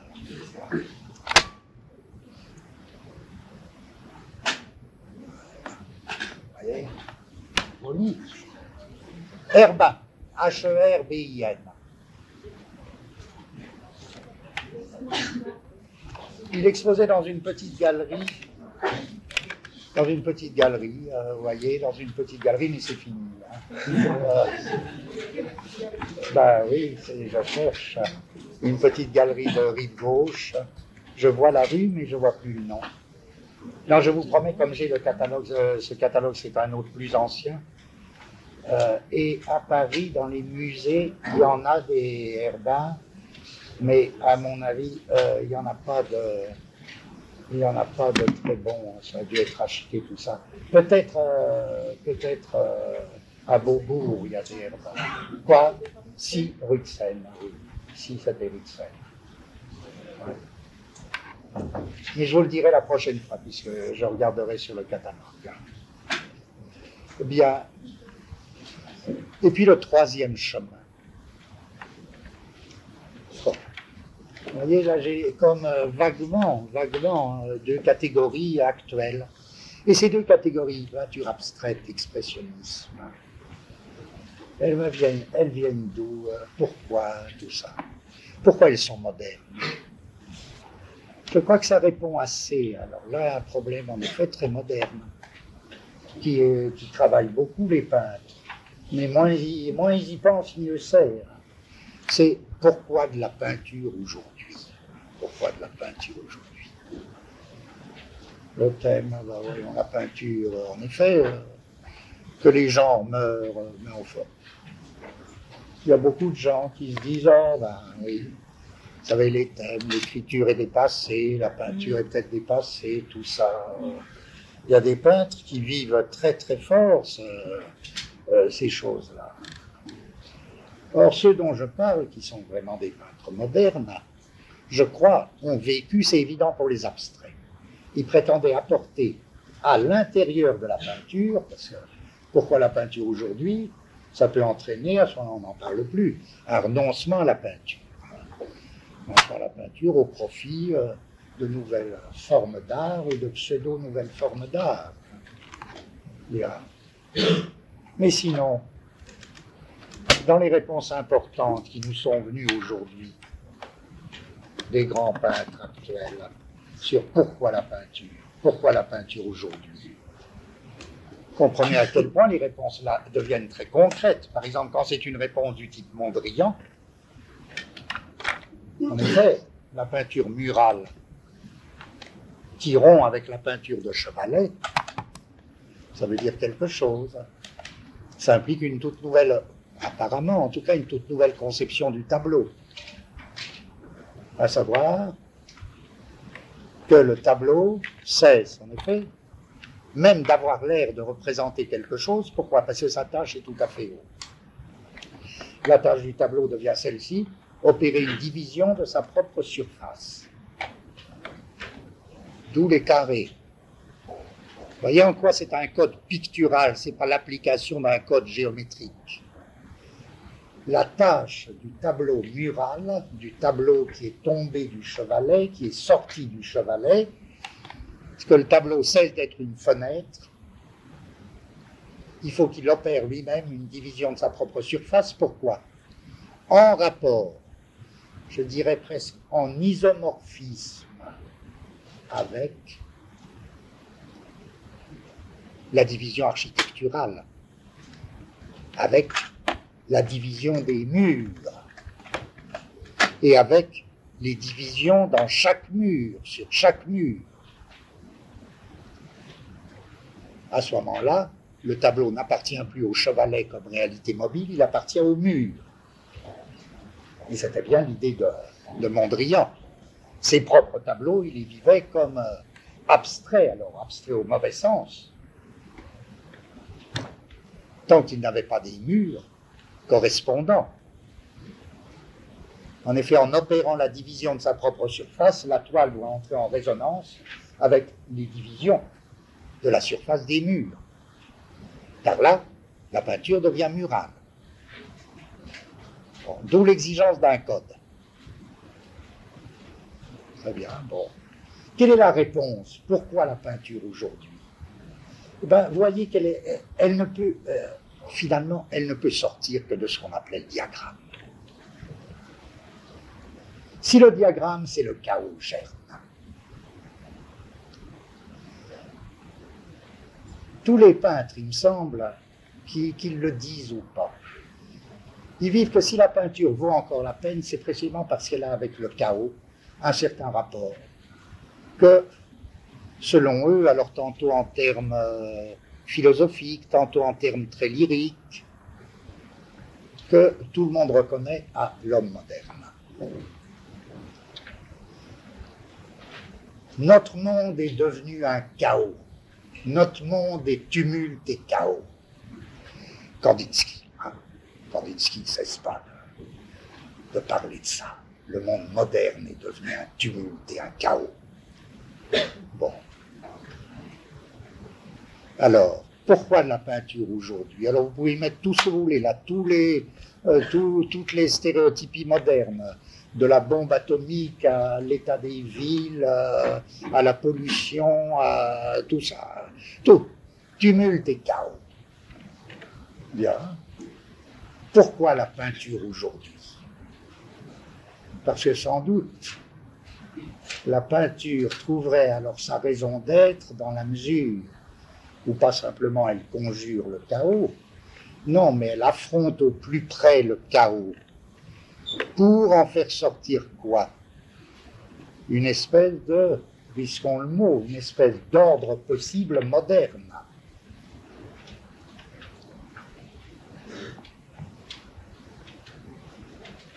Simplement, comment cet ordre possible moderne va-t-il sortir du chaos sans effacer le chaos?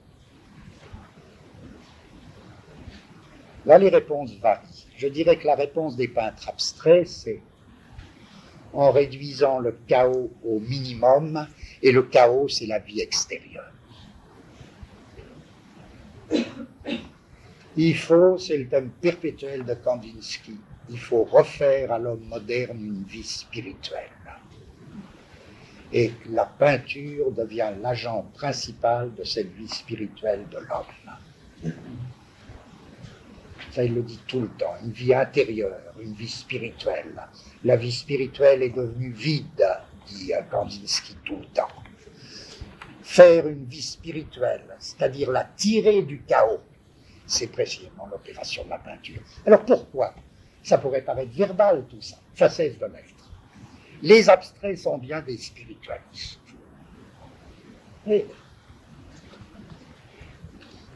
Ils sont les, héros là, de la vie spirituelle à venir. C'est leur affaire. Mais pourquoi? Je dis, c'est bien, il me semble, euh, si je comprends quelque chose à ces prétentions spirituelles de la peinture, le titre du livre célèbre de Kandinsky, du spirituel dans l'art, etc. Si cette prétention de spiritualité est effectivement fondée, c'est précisément parce que la peinture ne peut pas se passer de cet affrontement du chaos. Et que dès lors, les conditions, s'il est vrai que notre vie moderne est chaos, si c'est vrai, c'est peut-être insuffisant de dire ça, mais si c'est vrai, c'est précisément parce que la peinture affronte au plus près, met sur la toile, et doit passer par le chaos pour en faire sortir quelque chose, que le peintre abstrait pense avoir une réponse. Pourquoi la peinture aujourd'hui? C'est-à-dire construire le troisième œil de l'homme moderne. Construire la vie, c'est-à-dire l'œil intérieur. Bon, ça peut aller jusqu'à une espèce de mystique. Et chez Herbin, c'est très curieux. Très curieux. Il y a une espèce de matérialisme mystique chez Herbin. Mais bon. Un autre pôle, qu'est-ce que dirait un expressionniste Vous voyez, mais seulement la réponse des peintres abstraits, elle est, elle est bizarre. Parce qu'elle consiste à dire vous extrairez le germe du chaos en réduisant le chaos au minimum, c'est-à-dire, ça Kandinsky le dit formellement, en vous détournant du tumulte et en inventant le code de l'avenir.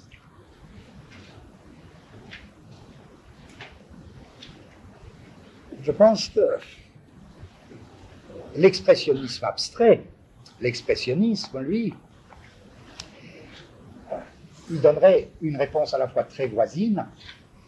Pourquoi la peinture aujourd'hui C'est là aussi, parce que la peinture affronte au plus près le chaos. Seulement, pour un expressionniste abstrait, pour un Américain, pour un Pollock et ses suivants, c'est évident que c'est pas en instaurant un code pictural que l'on sort, qu'on arrive à sortir du chaos. C'est au contraire presque en l'affrontant au maximum, en l'étendant au maximum, en s'arrêtant juste au point où il serait sur le point de prendre tout le tableau.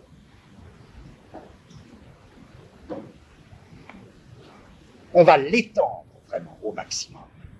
Parce que pour eux, c'est une autre manière de vivre le rythme. Parce que pour eux, pour les expressionnistes, le rythme est au plus près du chaos. Et plus vous serez près du chaos, plus vous serez près du tumulte matériel, du tumulte de la matière, du tumulte moléculaire, plus vous aurez des chances de saisir le germe et le rythme. En un sens, la formule du, euh, du peintre abstrait, ce serait limitons au maximum le chaos pour faire surgir un ordre moderne qui serait un code de l'avenir. La formule de l'expressionniste, ce serait rajoutons toujours au chaos. Rajoutons au chaos juste ce petit grain d'excès par rapport à lui-même, tel qu'en sorte quelque chose. Voyez, ces deux voies, à la limite, ils peuvent très bien ne pas se comprendre les uns les autres, quoi. Euh, ou ne pas s'intéresser à, mais c'est deux chemins très bizarres. Et chaque fois, le chemin frôle la catastrophe. La catastrophe que frôle l'expressionnisme, c'est la chute dans le chaos et simple. La catastrophe que frôle la peinture abstraite, c'est l'application d'un code extrinsèque. Et c'est ça qui se passe chez les mauvais expressionnistes. Alors là, quel gâchis. Ou c'est ça qui se passe chez les mauvais abstraits.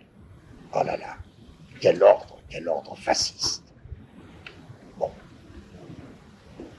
Bien. Et la troisième voie La troisième voie, on aurait presque envie de dire, ah ben c'est la voie modérée, seulement c'est une insulte au peintre qui essaie de suivre cette voie. Que la voie modérée, la voie tempérée, vous sentez bien qu'elle n'est pas tempérée. Elle est tempérée parce qu'elle n'est ni l'un ni l'autre des deux, euh, deux pôles qu'on vient de voir, mais elle est un troisième pôle c'est quoi? C'est cette opération très bizarre. Mesurer le chaos. Passer par le diagramme, mais empêcher que le diagramme se rétrécisse trop ou s'élargisse trop.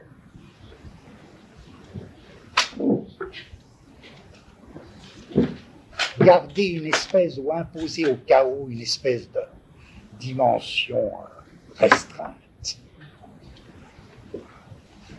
ça. Alors on peut dire que c'est tempéré, modéré, mais en même temps, essayer de localiser le chaos, essayer de le tenir à distance, c'est abominable comme entreprise. Les yeux s'épuisent, la main tremble, de toute manière, les yeux s'épuisent et la main tremble. La main tremble parce qu'elle ne suit plus les données visuelles dans le diagramme, les yeux s'épuisent parce que les coordonnées visuelles s'écroulent dans le diagramme. Alors, bon, très difficile. Je dirais, c'est quoi ça? Ben, C'est toute la, c'est la troisième voie, en effet. On ne peut pas l'appeler figurative. C'est cette voie que je définissais. Il s'agit bien d'instaurer le chaos, mais que du chaos sorte quelque chose qui serait la figure. Mais la figure, c'est pas pas la reproduction, c'est l'image sans ressemblance. Je veux dire aussi bien avec toutes les tendances que vous voulez, c'est la voie, si je trace la voie euh, à partir, c'est Cézanne, c'est Van Gogh, c'est Gauguin, c'est les peintres dits non pas figuratifs, mais figuraux. Bien. Et on voit bien que même chacun, là c'est une position très incommode, cette troisième position, le diagramme pour lui-même. Voyez, ni l'étendre jusqu'au point où il tomberait dans le chaos, ni le limiter pour le remplacer par un code. Le diagramme est rien que le diagramme. Mais ça donne, ça donne une importance dramatique au diagramme. Alors, appeler ça une voie tempérée, ce serait mal, et pourtant c'est commode, parce qu'en même temps, c'est la folie de Van Gogh. empêcher que le diagramme donne dans le chaos, et pourtant le chaos est là. En d'autres termes, je dirais presque, alors en termes abstraits, prenez les deux contemporains, Van Gogh et Gauguin. Ils font partie de cette ligne, de ce que j'appelle cette troisième ligne tempérée. Mais à son tour, Van Gogh, c'est évident qu'il frôle une espèce d'aventure expressionniste. Euh, l'envahissement du chaos est complètement présent. Donc cette troisième voie, elle évite aucun danger. Gauguin, je dirais, c'est l'inverse. Lui, si, on peut dire que euh, Van Gogh il fait partie des grands précurseurs de l'expressionnisme abstrait, on peut dire également Gauguin, lui, il fait, évidemment partie des grands précurseurs de l'abstrait. Bon, lui, il frôle l'autre aspect. Alors, vous voyez, nos catégories pourraient commencer à se distribuer comme ça. Et c'est là-dessus, c'est là-dessus que je voudrais, on a donc comme trois catégories pour le moment, que je peux appeler peinture abstraite, peinture figurale, peinture, euh, euh, figurale, peinture expressionniste. Et ma question, c'est précisément que ce qu'on a défini là, et on les a définis exclusivement par trois positions par rapport au diagramme. Vous voyez, on ne les a pas du tout définis par rapport à la figuration qui a été éliminée tout Ces trois positions, même, je dirais à la limite, trois positions de diagramme. Première position de diagramme. Le diagramme frôle le chaos. Deuxième position de diagramme le diagramme tend vers le code et à la limite est remplacé par un code. Troisième position diagrammatique, c'est les trois grandes positions diagrammatiques. Troisième position diagrammatique. Le diagramme agit comme diagramme. Et alors, on retourne dans tout. J'essaie de m'expliquer. Reprenons l'histoire œil-main et appliquons les trois catégories. quand vous vous trouvez devant un tableau, quand vous vous trouvez devant un tableau, euh, prenez euh, par exemple, pensez à un tableau de Pollock.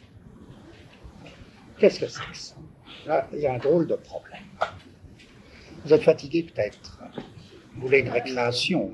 Hein euh, quelle heure il est? Midi. Midi? Juste. Oui, hein oui, on se repose. Hein. Reposons. On pas parler des élections. Ah ouais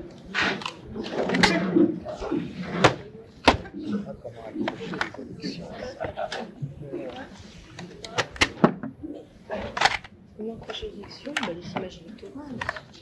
Toute la campagne sur l'image. Tu connais le numéro de téléphone 843 8408 Non, j'en ai entendu parler. Oui, Vous là. Oui, oui. Alors, qu'est-ce qu'il dit Et tu peux t'endormir avec la voix de Giscard dans ton lit? Euh, Mais qu'est-ce qu'il dit? C'est Giscard qui parle du chômage.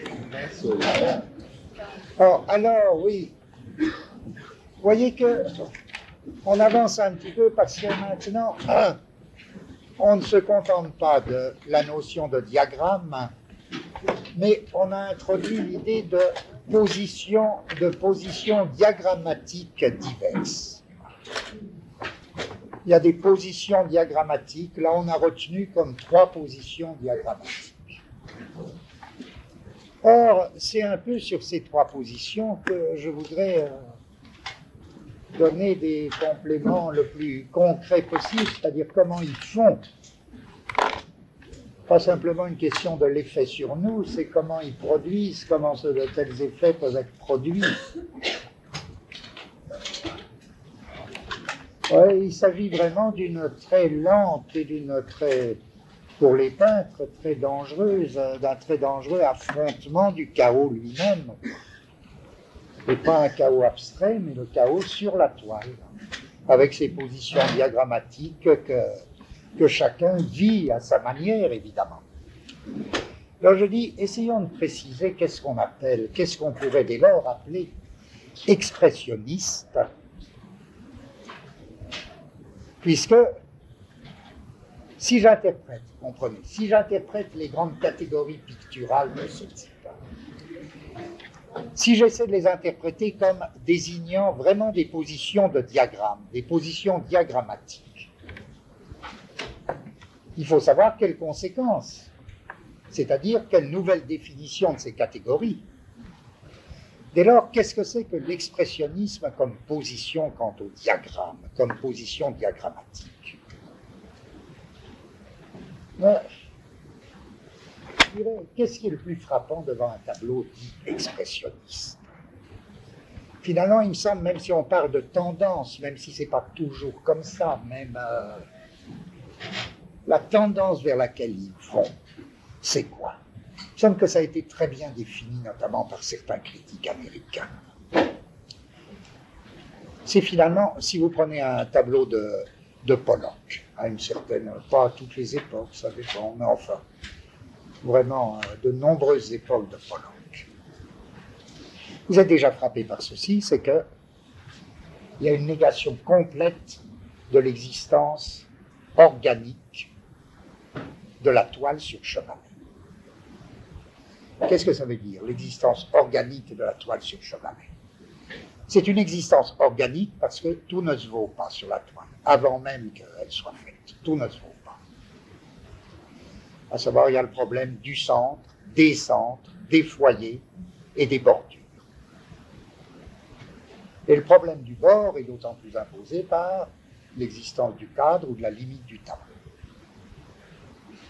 Que faire avec le cadre?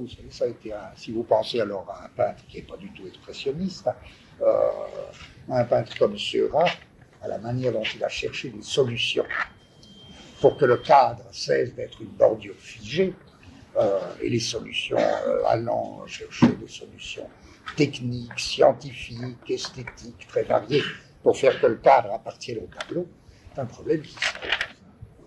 Qu'est-ce qui nous fait dire immédiatement devant un tableau de Pollock que cette question-là ne se pose pas pour lui? C'est précisément l'expression américaine que je prononce dans un accent déplorable. Ce sont des peintures, comme on dit, all over. Ce sont des peintures all over. Et l'expressionnisme abstrait américain, c'est du all over. Ça veut dire que la ligne commence par un bout, euh, mais elle commence virtuellement, elle commençait bien loin avant. Le tableau capte ce qu'il peut d'une ligne qui n'a ni début ni fin. Et à la limite, les bords et le centre sont traités comme strictement équiprobables, équiprobables. Bon, c'est intéressant. Qu'est-ce que c'est que cette ligne all over qui va d'un bout à l'autre, qui revient sur elle-même, etc., et qui tend à couvrir la totalité du tableau? Vous voyez que j'ai commencé par un exemple tiré de la ligne. Appelons ça la ligne Pollock pour le moment. Ça a été très bien défini. Il y a un type, il y a un critique américain qui a publié un long article sous le titre Trois peintres américains dans la revue d'esthétique. Euh, ça a été traduit dans la revue d'esthétique et ça a été republié dans un 10-18 intitulé Peindre. Le type s'appelle Michael Fried, F-R-I-E-D. C'est un très bon critique euh, américain actuel. Non, il a mal tourné. On m'a dit qu'il avait très mal tourné parce que enfin. Ça arrive, ça arrive.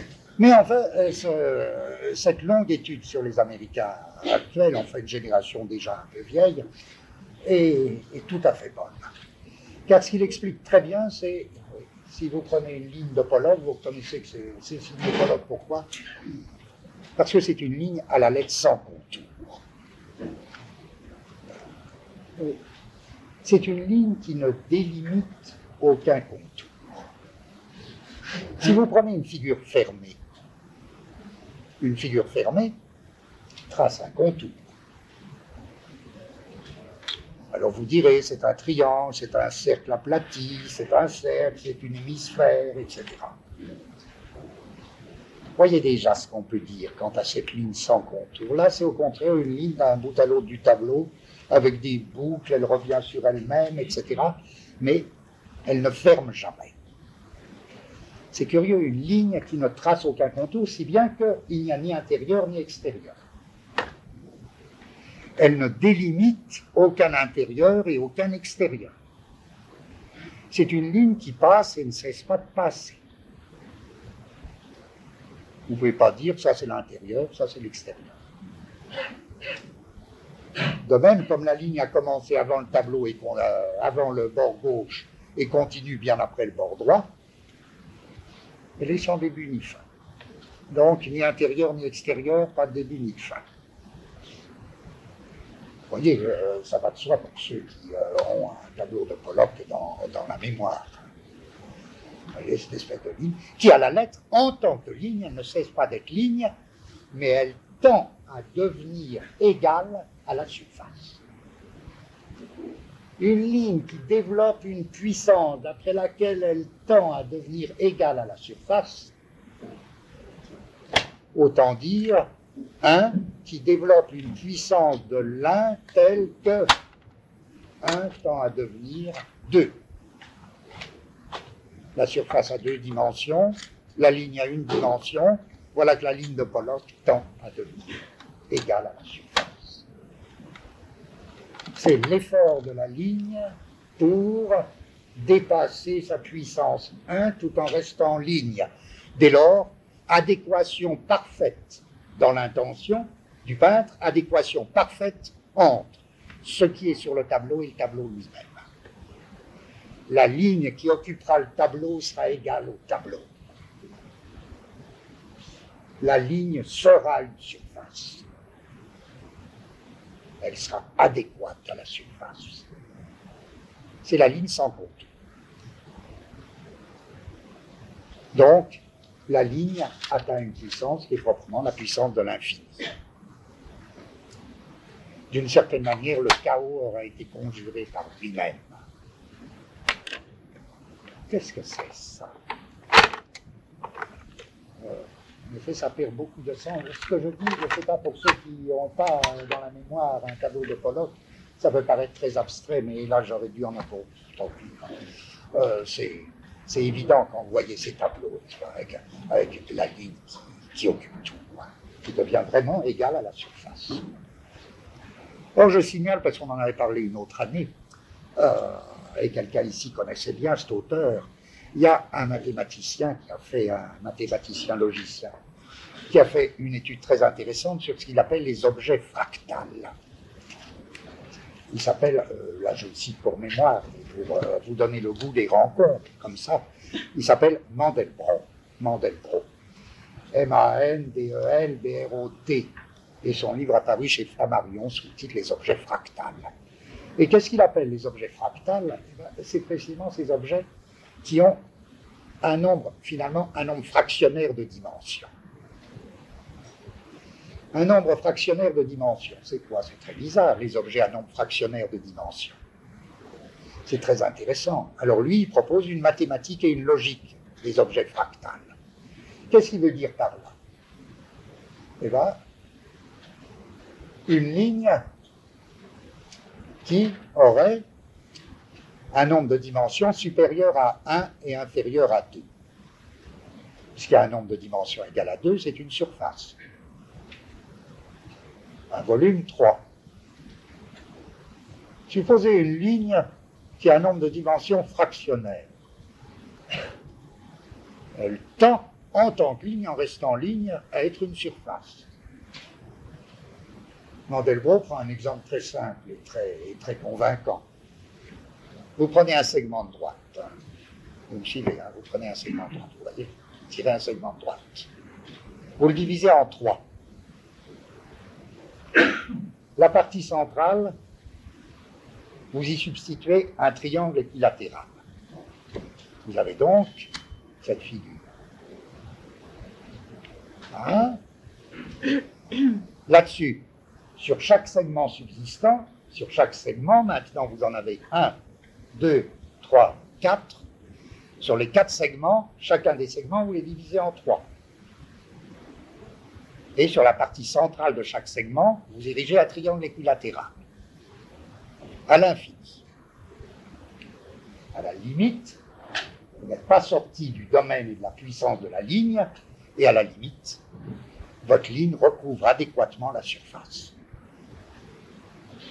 On appellera ça un objet fractal. Vous voyez qu'il est en plein devenir.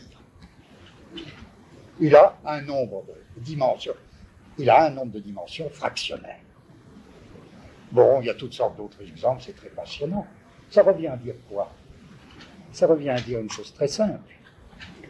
Qu'une ligne que vous supposez changer de direction à chaque moment assignable aura une dimension supérieure à 1. À chaque moment assignable, vous lui faites changer de direction. Vous obtenez une ligne adéquate à la surface. Exemple donné par, euh, exemple approché donné par Mandelbrot, le mouvement brownien. Le mouvement brownien, c'est de ce type Il n'y a pas un moment assignable où la ligne change de direction. Une ligne qui change de direction à chacun de ces moments assignables, si petits qu'ils soient. C'est quoi ça? C'est très intéressant d'en chercher les formules mathématiques. Et c'est très intéressant aussi de la réaliser esthétiquement. Là, on est déjà dans un domaine où, il y a, comme euh, pas du tout euh, réduction de l'un à l'autre, mais où il y a comme deux expressions, une expression mathématique possible et une expression esthétique autonome. C'est exactement la ligne de Pollock. Bien sûr, il ne procède pas simplement par des triangles équilatérales, ce qui, ça serait une formule mathématique. Construction de triangle équilatéral au centre de chaque segment à l'infini, c'est une construction mathématique. Pollock, évidemment, il prend une solution esthétique. La ligne qui va occuper toute la toile sans tracer de contour. Mort au contour. Voyez pourquoi, dès lors, les expressionnistes peuvent se dire beaucoup plus abstraits que les peintres abstraits. Ils peuvent traiter les peintres abstraits. Pollock, à son tour, il pourrait dire comme Bacon dit lui, il pourrait dire au moins Mondrian, ça ne m'intéresse pas, ou Kandinsky, ça ne m'intéresse pas. Je ne sais pas ce qu'il a dit à cet égard, mais il a dit si peu de choses, Pollock, qu'il n'a pas beaucoup parlé. Euh, euh, ça ne l'intéresse pas. Pourquoi ça ne l'intéresse pas? Parce que pour lui, ça importe très peu que une figure soit abstraite ou concrète. C'est pas là la différence. Et en plus, il dira, mais les abstraits, c'est pur figuratif. La différence, elle n'est pas au niveau abstrait ou concret. Car encore une fois, vous pouvez figurer de l'abstrait. Ça reste du figuratif. Kandinsky, on pourrait dire, voir quelles seraient les réponses possibles d'un peintre abstrait. Mais Kandinsky, ben, il peint des triangles, d'accord? Il peint des triangles ou il peint des, tubes ou il peint des, euh, des, cercles au lieu de peindre des, des dames et des messieurs. Mais croit que c'est de l'abstrait, ça. Du moment qu'il y a contour, il y a une figure. Oui, donc, euh, pour Pollock, ce n'est pas très intéressant. Si, si Pollock ne, ne va pas dans la catégorie peinture abstraite, si ces catégories, encore une fois, me semblent très fondées, c'est pour cette raison. Pour Pollock, la véritable abstraction, elle commence avec la ligne sans contour, et non pas avec le caractère abstrait de ce qui est figuré par un contour. Si bien que du moment qu'une ligne fait contour, c'est pas de l'abstrait. Seule la ligne Pollock, c'est-à-dire la ligne sans contour, si bien que la véritable abstraction, c'est ça que l'expressionnisme réalisera. Et l'expressionnisme sera en droit de dire la véritable abstraction picturale, c'est nous. Les autres, c'est des abstraits extra-picturaux, parce que picturalement, ils restent figuratifs. Ils ne sont abstraits que par ce qu'ils représentent. Ils disent qu'ils représentent rien, mais c'est pas vrai. Ils continuent à représenter, simplement, ils représentent de l'abstrait, mais c'est une abstraction extra-picturale en dehors de la peinture. Eux-mêmes, en tant que peintres, ils sont parfaitement figuratifs, puisqu'ils font des contours. Ils servent de la ligne, ils n'ont pas su détacher la ligne du contour. C'est curieux, ça. Bon, supposons, vous voyez, cette ligne, donc, à la limite, vous pouvez déjà reconnaître le pôle expressionnisme du pôle abstrait. On va voir tout à l'heure quel est le vrai problème de l'abstraction. Mais je dirais le problème de l'expressionnisme, c'est vraiment de tracer la ligne sans contour. Et je dirais la même chose pour la couleur. Que la couleur ne fasse pas contour. Très difficile d'obtenir des couleurs qui ne fassent pas contour. Parce qu'après tout, il y a deux manières de créer des contours. Par la ligne et aussi par la couleur. La couleur n'est pas moins contour que la ligne, que la ligne qui ferme. Et de même que j'invoquais un colloque pour euh, les lignes sans contour, qui me paraissent en effet une invention picturale fantastique, formidable. Euh, je dirais que Maurice Wyss, c'est euh, la couleur sans contour. C'est-à-dire, c'est en effet ce qu'on appelle un aspect de l'expressionnisme, c'est ce qu'on appelle du tachisme. Mais comment faire justement pour que la tâche ne fasse pas Techniquement, c'est des procédés aux besoins très simples. Maurice Wyss, il procède par infiltration. Ou bien passage du pigment au rouleau. Là encore, le rouleau, tiens, c'est un nouvel instrument qui s'ajoute à tout ce qui n'était pas pinceau. Pollock, lui, procédait beaucoup plus avec sa seringue, oui, sa seringue de pâtisserie, à pâtisserie. Et le rouleau de Maurice Louis, c'est très intéressant parce que avec infiltration du pigment sur la toile, ça donne des effets très prodigieux de halo. Et il vient tout à fait, si on a comme deux visions possibles d'un tableau de Maurice Louis, d'un tableau tachiste de Maurice Louis, ou bien une vision malgré tout, on, rétablit un contour de la tâche, couleur, mais c'est très intéressant déjà cet effort, parce qu'il faut un effort. On a l'impression qu'une perception se laissant aller, justement, fait pas contour. Donc, s'il faut un effort pour déterminer une espèce de contour de la tâche couleur, chez Maurice Wyss, c'est bien que quelque chose dans la toile s'y oppose à cette détermination du contour. Et finalement, ça produit des espèces d'effets de halo qui techniquement sont très très très bons. Aussi, c'est relativement facile d'obtenir un halo sur la toile. De mauvais peintres le font. Il y a une différence. Maurice dit, vous voyez, je dis, euh, euh, cette définition de l'expressionnisme, la ligne sans contour ou la couleur sans contour vaut donc pour les deux aspects, aussi bien la ligne que, je dirais, c'est la ligne chaos, c'est la couleur chaos, ils ont parié sur le chaos. Ils ont étalé le chaos sur la toile avec l'idée que plus on arrivera à capter le chaos sur la toile, mieux on en sortira.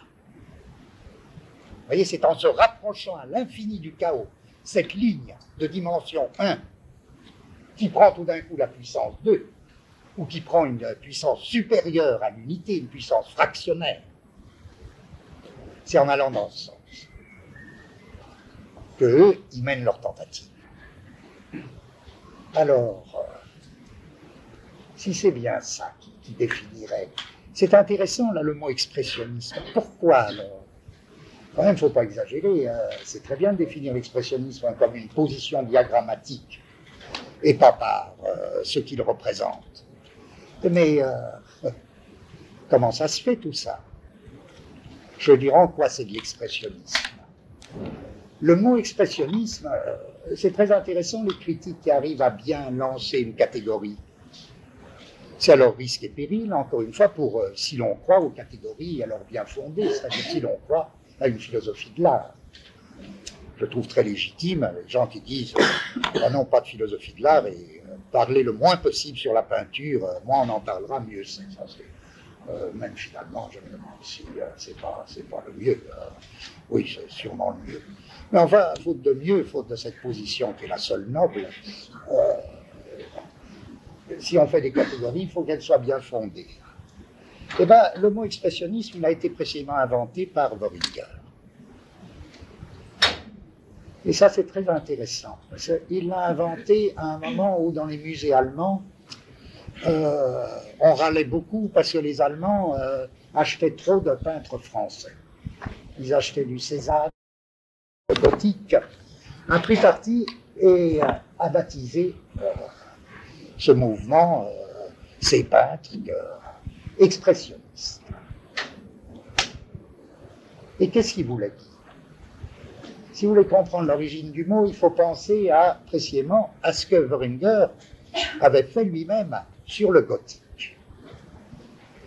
Car il avait essayé de définir cette ligne septentrionale qu'il appelait gothique. Il l'avait définie d'une manière qui doit nous intéresser au point où nous en sommes.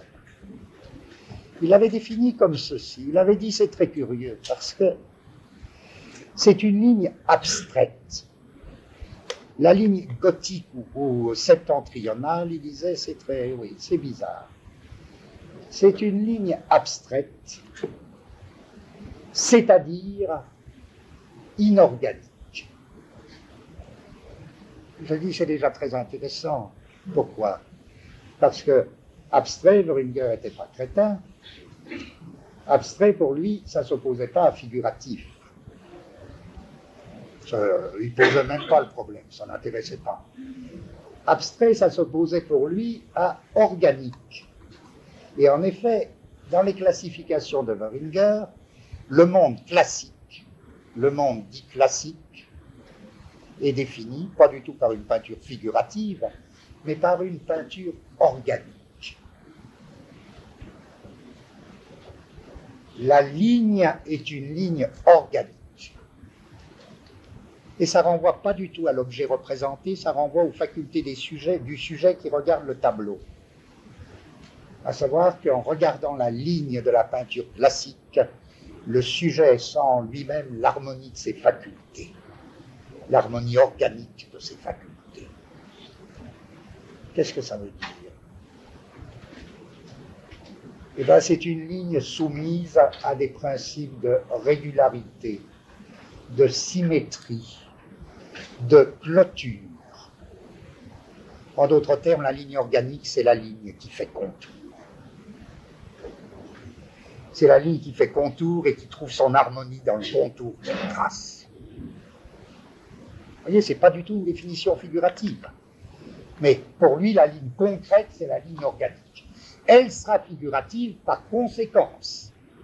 Elle représentera quelque chose parce qu'elle sera d'abord en elle-même une ligne organique. Elle représentera, par exemple, l'organisme supérieur, le corps de l'homme. Bon, très bien. Vous voyez ce qu'il veut dire Tandis que la ligne gothique, c'est pas ça. C'est une ligne abstraite. C'est une ligne inorganique. Il va jusqu'à dire c'est une ligne mécanique qui substitue à la symétrie organique la puissance de la répétition. Elle substitue à la symétrie organique la puissance de la répétition. La puissance déchaînée, il. Puissance déchaînée de la répétition, pourquoi? La symétrie, c'est au contraire une répétition qui se limite.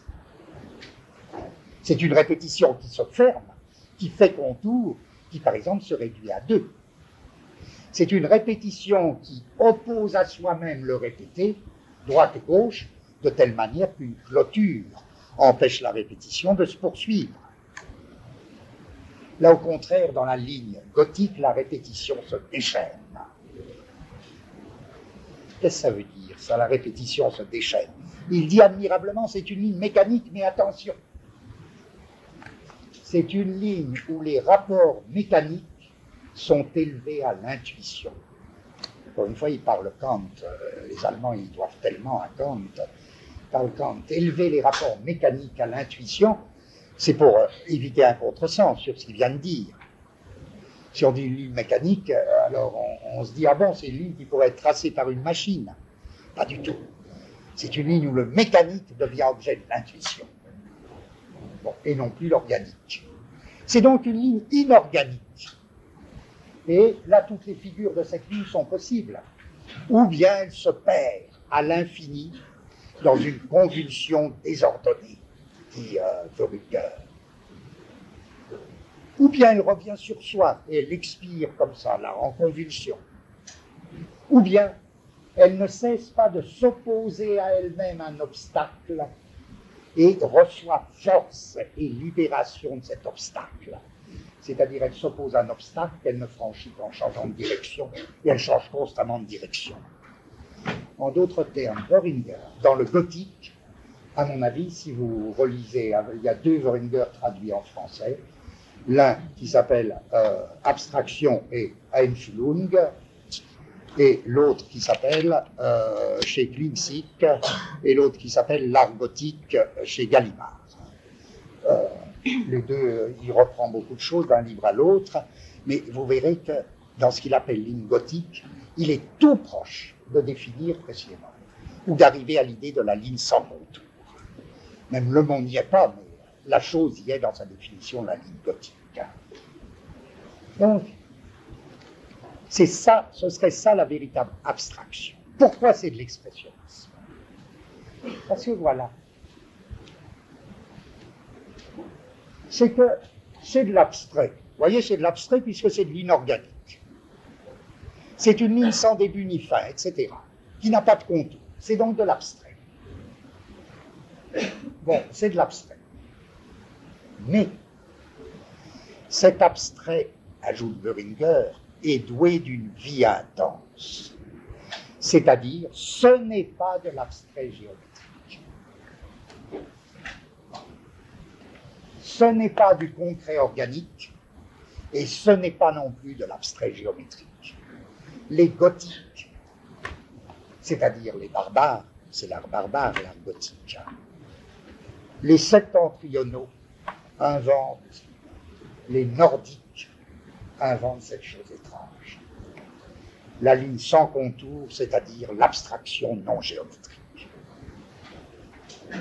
C'est de l'abstrait non géométrique.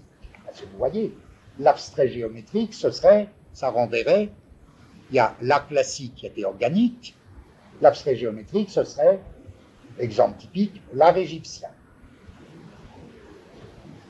Bon, mais le gothique, le barbare, c'est pas ça.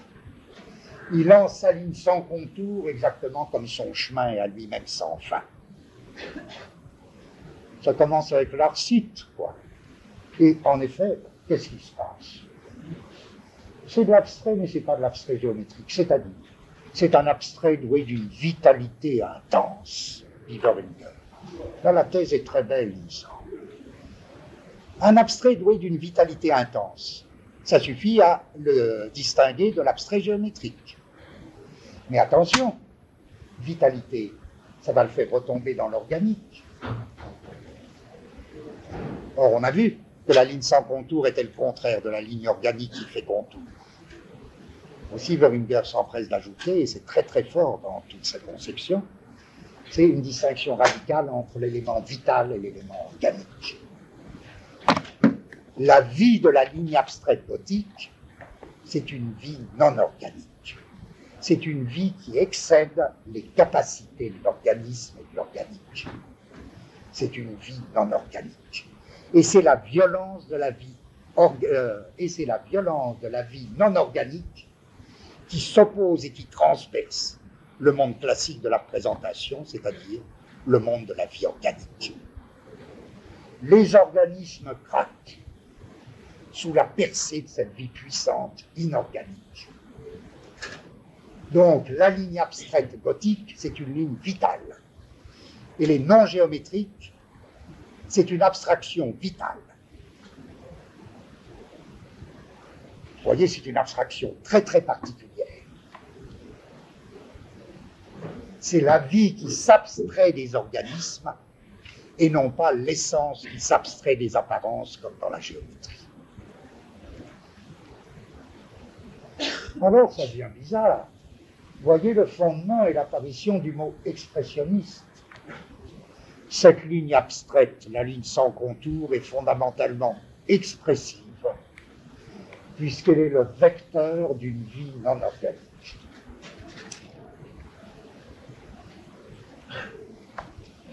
Mais il n'y a pas grand-chose à changer quand on passe de la ligne gothique telle que l'analyse Boringer à un tableau de, de Pollock est-ce un hasard Ça, je ne recule devant aucun effet facile, mais quand même, il faut que tout serve.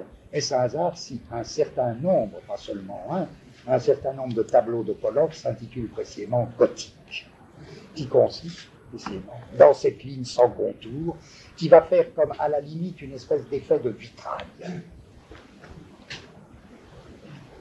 Bon, c'est quel gothique Et c'est tout naturellement que les critiques américains ont baptisé euh, Pollock et ses suivants de expressionnisme abstrait. Vous voyez donc la lignée qui fait là, qui nous ferait définir l'expressionnisme par la présence de cette tâche ou de cette ligne sans contour en tant que chargée d'une vie non organique. Et dès lors, on rattrape cette même tendance, on appelle parfois l'art informel. Autour de Paulan, il y a eu de grandes discussions sur l'art informel, etc. Voyez en quel sens c'est de l'art informel. Là au moins, je trouve que notre détermination diagrammatique, elle a un avantage, c'est qu'elle rend compte de pourquoi ça peut aussi bien s'appeler de l'art informel. C'est qu'en effet, il n'y a pas de forme dans la mesure où la ligne ne fait pas contour. Mais informel, c'est précisément pas une euh, donnée première, c'est une conséquence. C'est nécessairement informel puisque la ligne ne fait pas contour.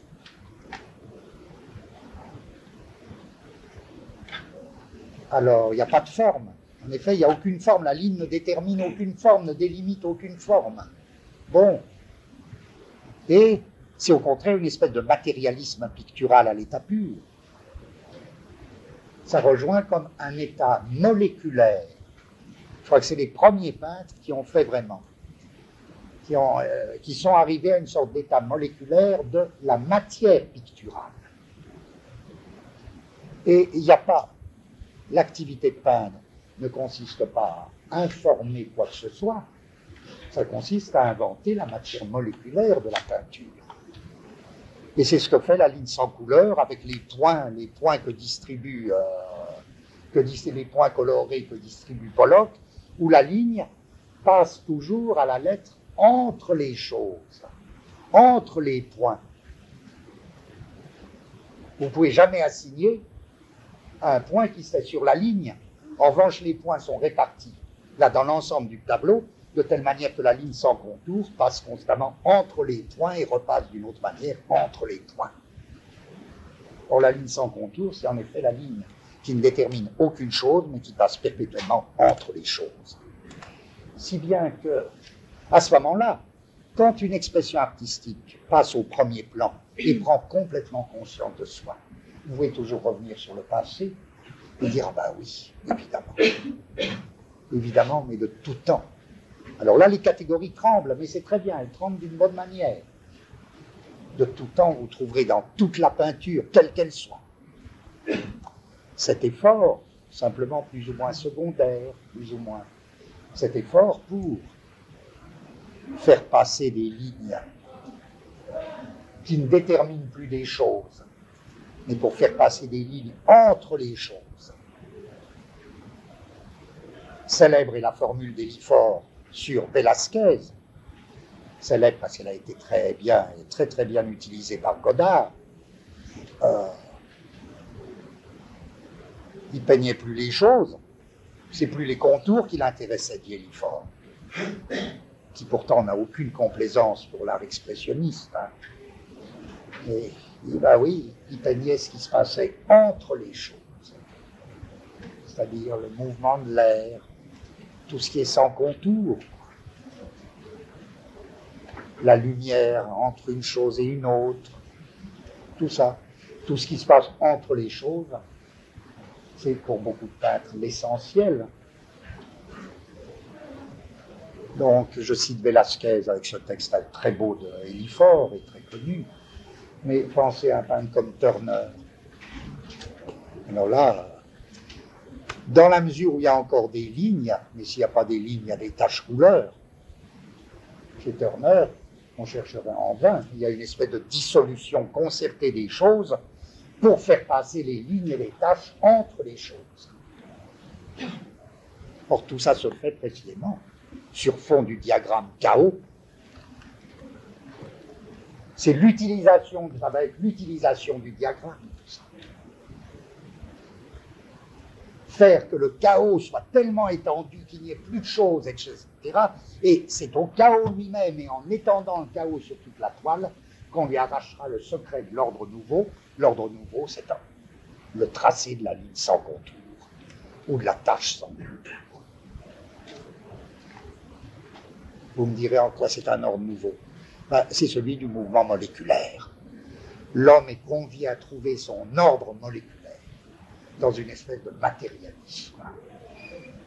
Vous voyez qu'ils ont quoi Mais il y a des règlements de compte là-dessus. Le spiritualisme abstrait, ça leur dit rien du tout. Je veux dire, c'est, un homme tout entier qui se met à peindre. C'est-à-dire avec euh, euh, son, je dirais, par nature. Euh, évidemment, un, informel, un, expressionniste peut avoir une vie spirituelle intense. Je veux dire, je dis pas de, j'essaie de ne pas dire d'idiotie, mais je crois que sa tendance picturale est profondément une tendance matérialiste picturale. Non pas d'un matérialisme extérieur à la peinture, c'est pour ça que lui-même est très très spiritualiste, mais il a affaire avec un ordre issu du tracé, des tracés moléculaires. Bon, c'est comme une micromatière picturale. C'est forcé. Alors à ce moment-là, toutes les tous les rapprochements entre la physique moderne et l'art informel sont fondés. Moi, je ne vois aucun inconvénient. Euh, euh, tout va bien à partir de cette entreprise. Leur abstraction est une abstraction vitale très très particulière. Voilà. Et pour revenir à une chose très simple, Rüdiger le disait déjà de l'art gothique. Il disait, vous comprenez, c'est de l'abstrait, mais de l'abstrait qui fait quoi? Qu'est-ce que c'est cet abstrait qui ne trace pas de contour C'est des lignes en colimaçon, en coquille d'escargot, et puis qui repartent, ou bien qui expirent en elles-mêmes dans une espèce de trou tournoyant. Bon, c'est ça la ligne gothique. Et ben, à un certain niveau, ça peut être aussi bien saisi comme un ruban que comme un animal. Seulement un animal non organique. D'où le goût des monstres dans l'art barbare. D'où ces bêtes étrangement contournées. D'où, là je ne trouve pas d'autre mot, ce maniérisme à nouveau, ce maniérisme proprement barbare, puisque tout ce que je dis, c'est c'est une espèce d'essai de, euh, de, chanter la gloire du maniérisme en peinture. Le maniérisme gothique, ben, ces barbes en, spirale qui sont, qui sont aussi bien des rubans abstraits que des barbes, ou bien le pli du vêtement. Euh, euh, chez les gothiques, le pli des vêtements dans le gothique, qui a précisément ce, rôle d'abstraction de la ligne sans contour et qui joue un rôle tout à fait, tout à fait étonnant. Mais qu'à un certain moment, ce soit chargé d'une vitalité et que cette vitalité explose dans ce qui nous paraît, dont on se dit c'est quoi? Encore une fois, c'est un ruban, c'est un colimaçon, c'est une barbe, ou bien ces animaux très bizarres, très très contournés. Bon, l'art barbare, en ce sens, avait déjà tout cet aspect. Or, la question sur laquelle je termine, c'est uniquement celle-ci. Comment qualifier euh, cet expressionnisme? Je reviens à mon histoire, l'œil et la main. Vous allez voir qu'il y a un problème. À mon avis, je dirais, je le sentirais tout, et puis ça nous permettrait d'aller très vite, mais on va finir très vite. Euh, je dirais, eh ben oui, c'est exactement ça la ligne manuelle. C'est exactement ça la main libérée de l'œil. Tant que la main reste soumise à l'œil, elle fait des comptes. La ligne reste ou organique ou géométrique, suivant que c'est l'œil de l'esprit ou l'œil sensible.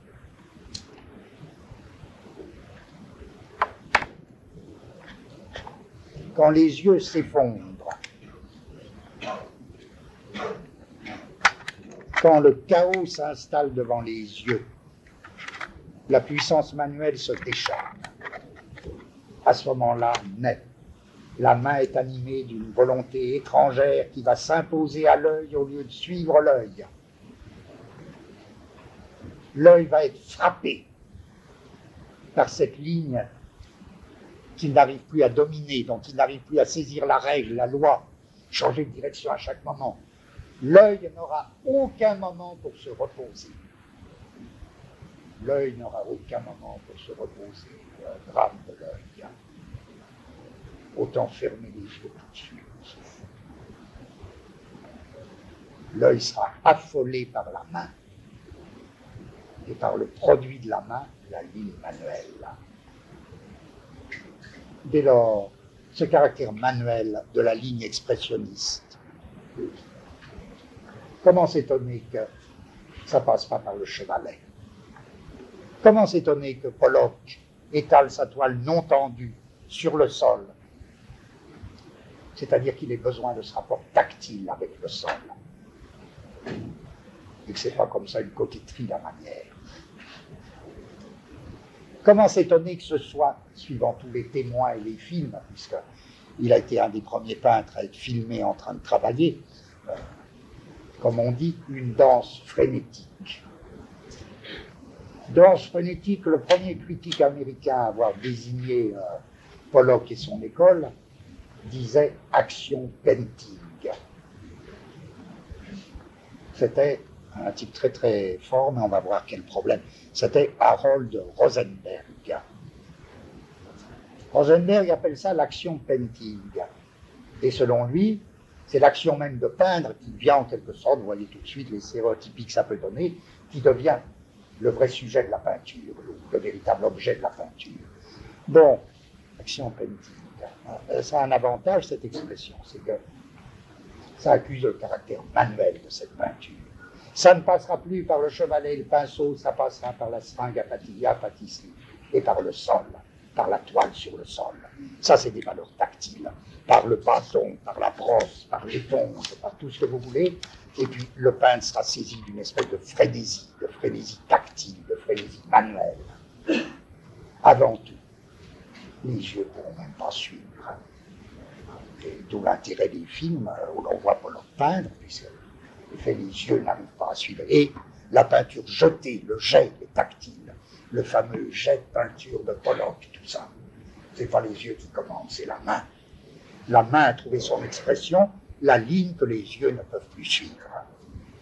Bon, la peinture doit devenir une offense aux yeux. En quel sens? Elle doit libérer. L'homme moderne, vous voyez euh, dans quel sens aussi on essaie de tirer une métaphysique de tout ça? L'homme moderne sera fondamentalement un homme manuel, mais on ne sait même pas encore ce que peut la main si elle se libère de l'œil. Il y a une espèce de, euh, si j'ose dire, de message révolutionnaire. Et vous verrez, je vous demande de retenir juste ça parce que les abstraits vont avoir une position complètement euh, à la lettre opposée.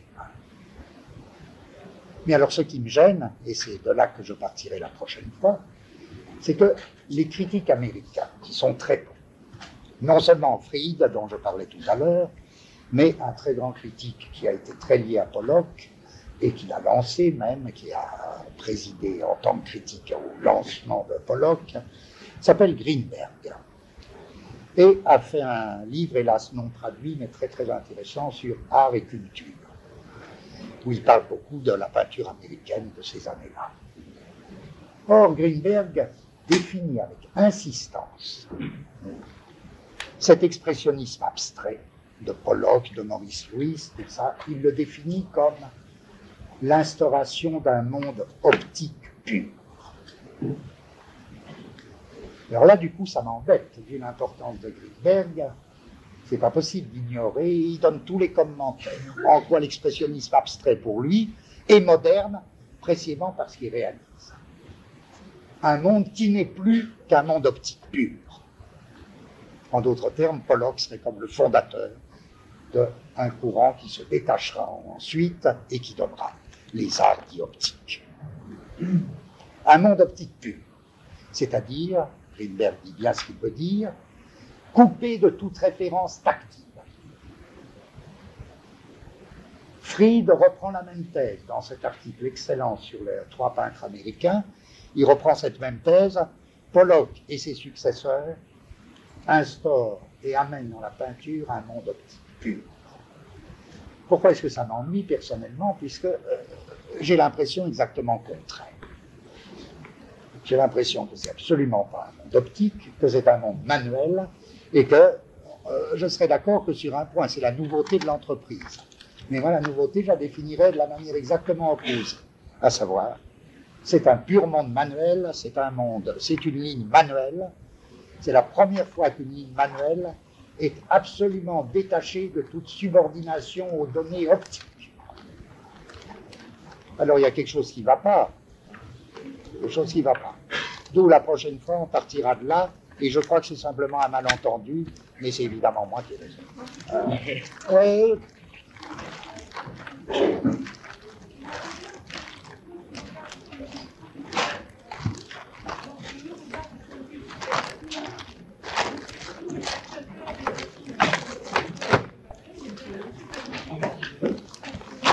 C'est possible de dire ça, mais je ne sais pas s'il serait suffisant. Pense-y d'ici la semaine prochaine, hein, on repartira de ça.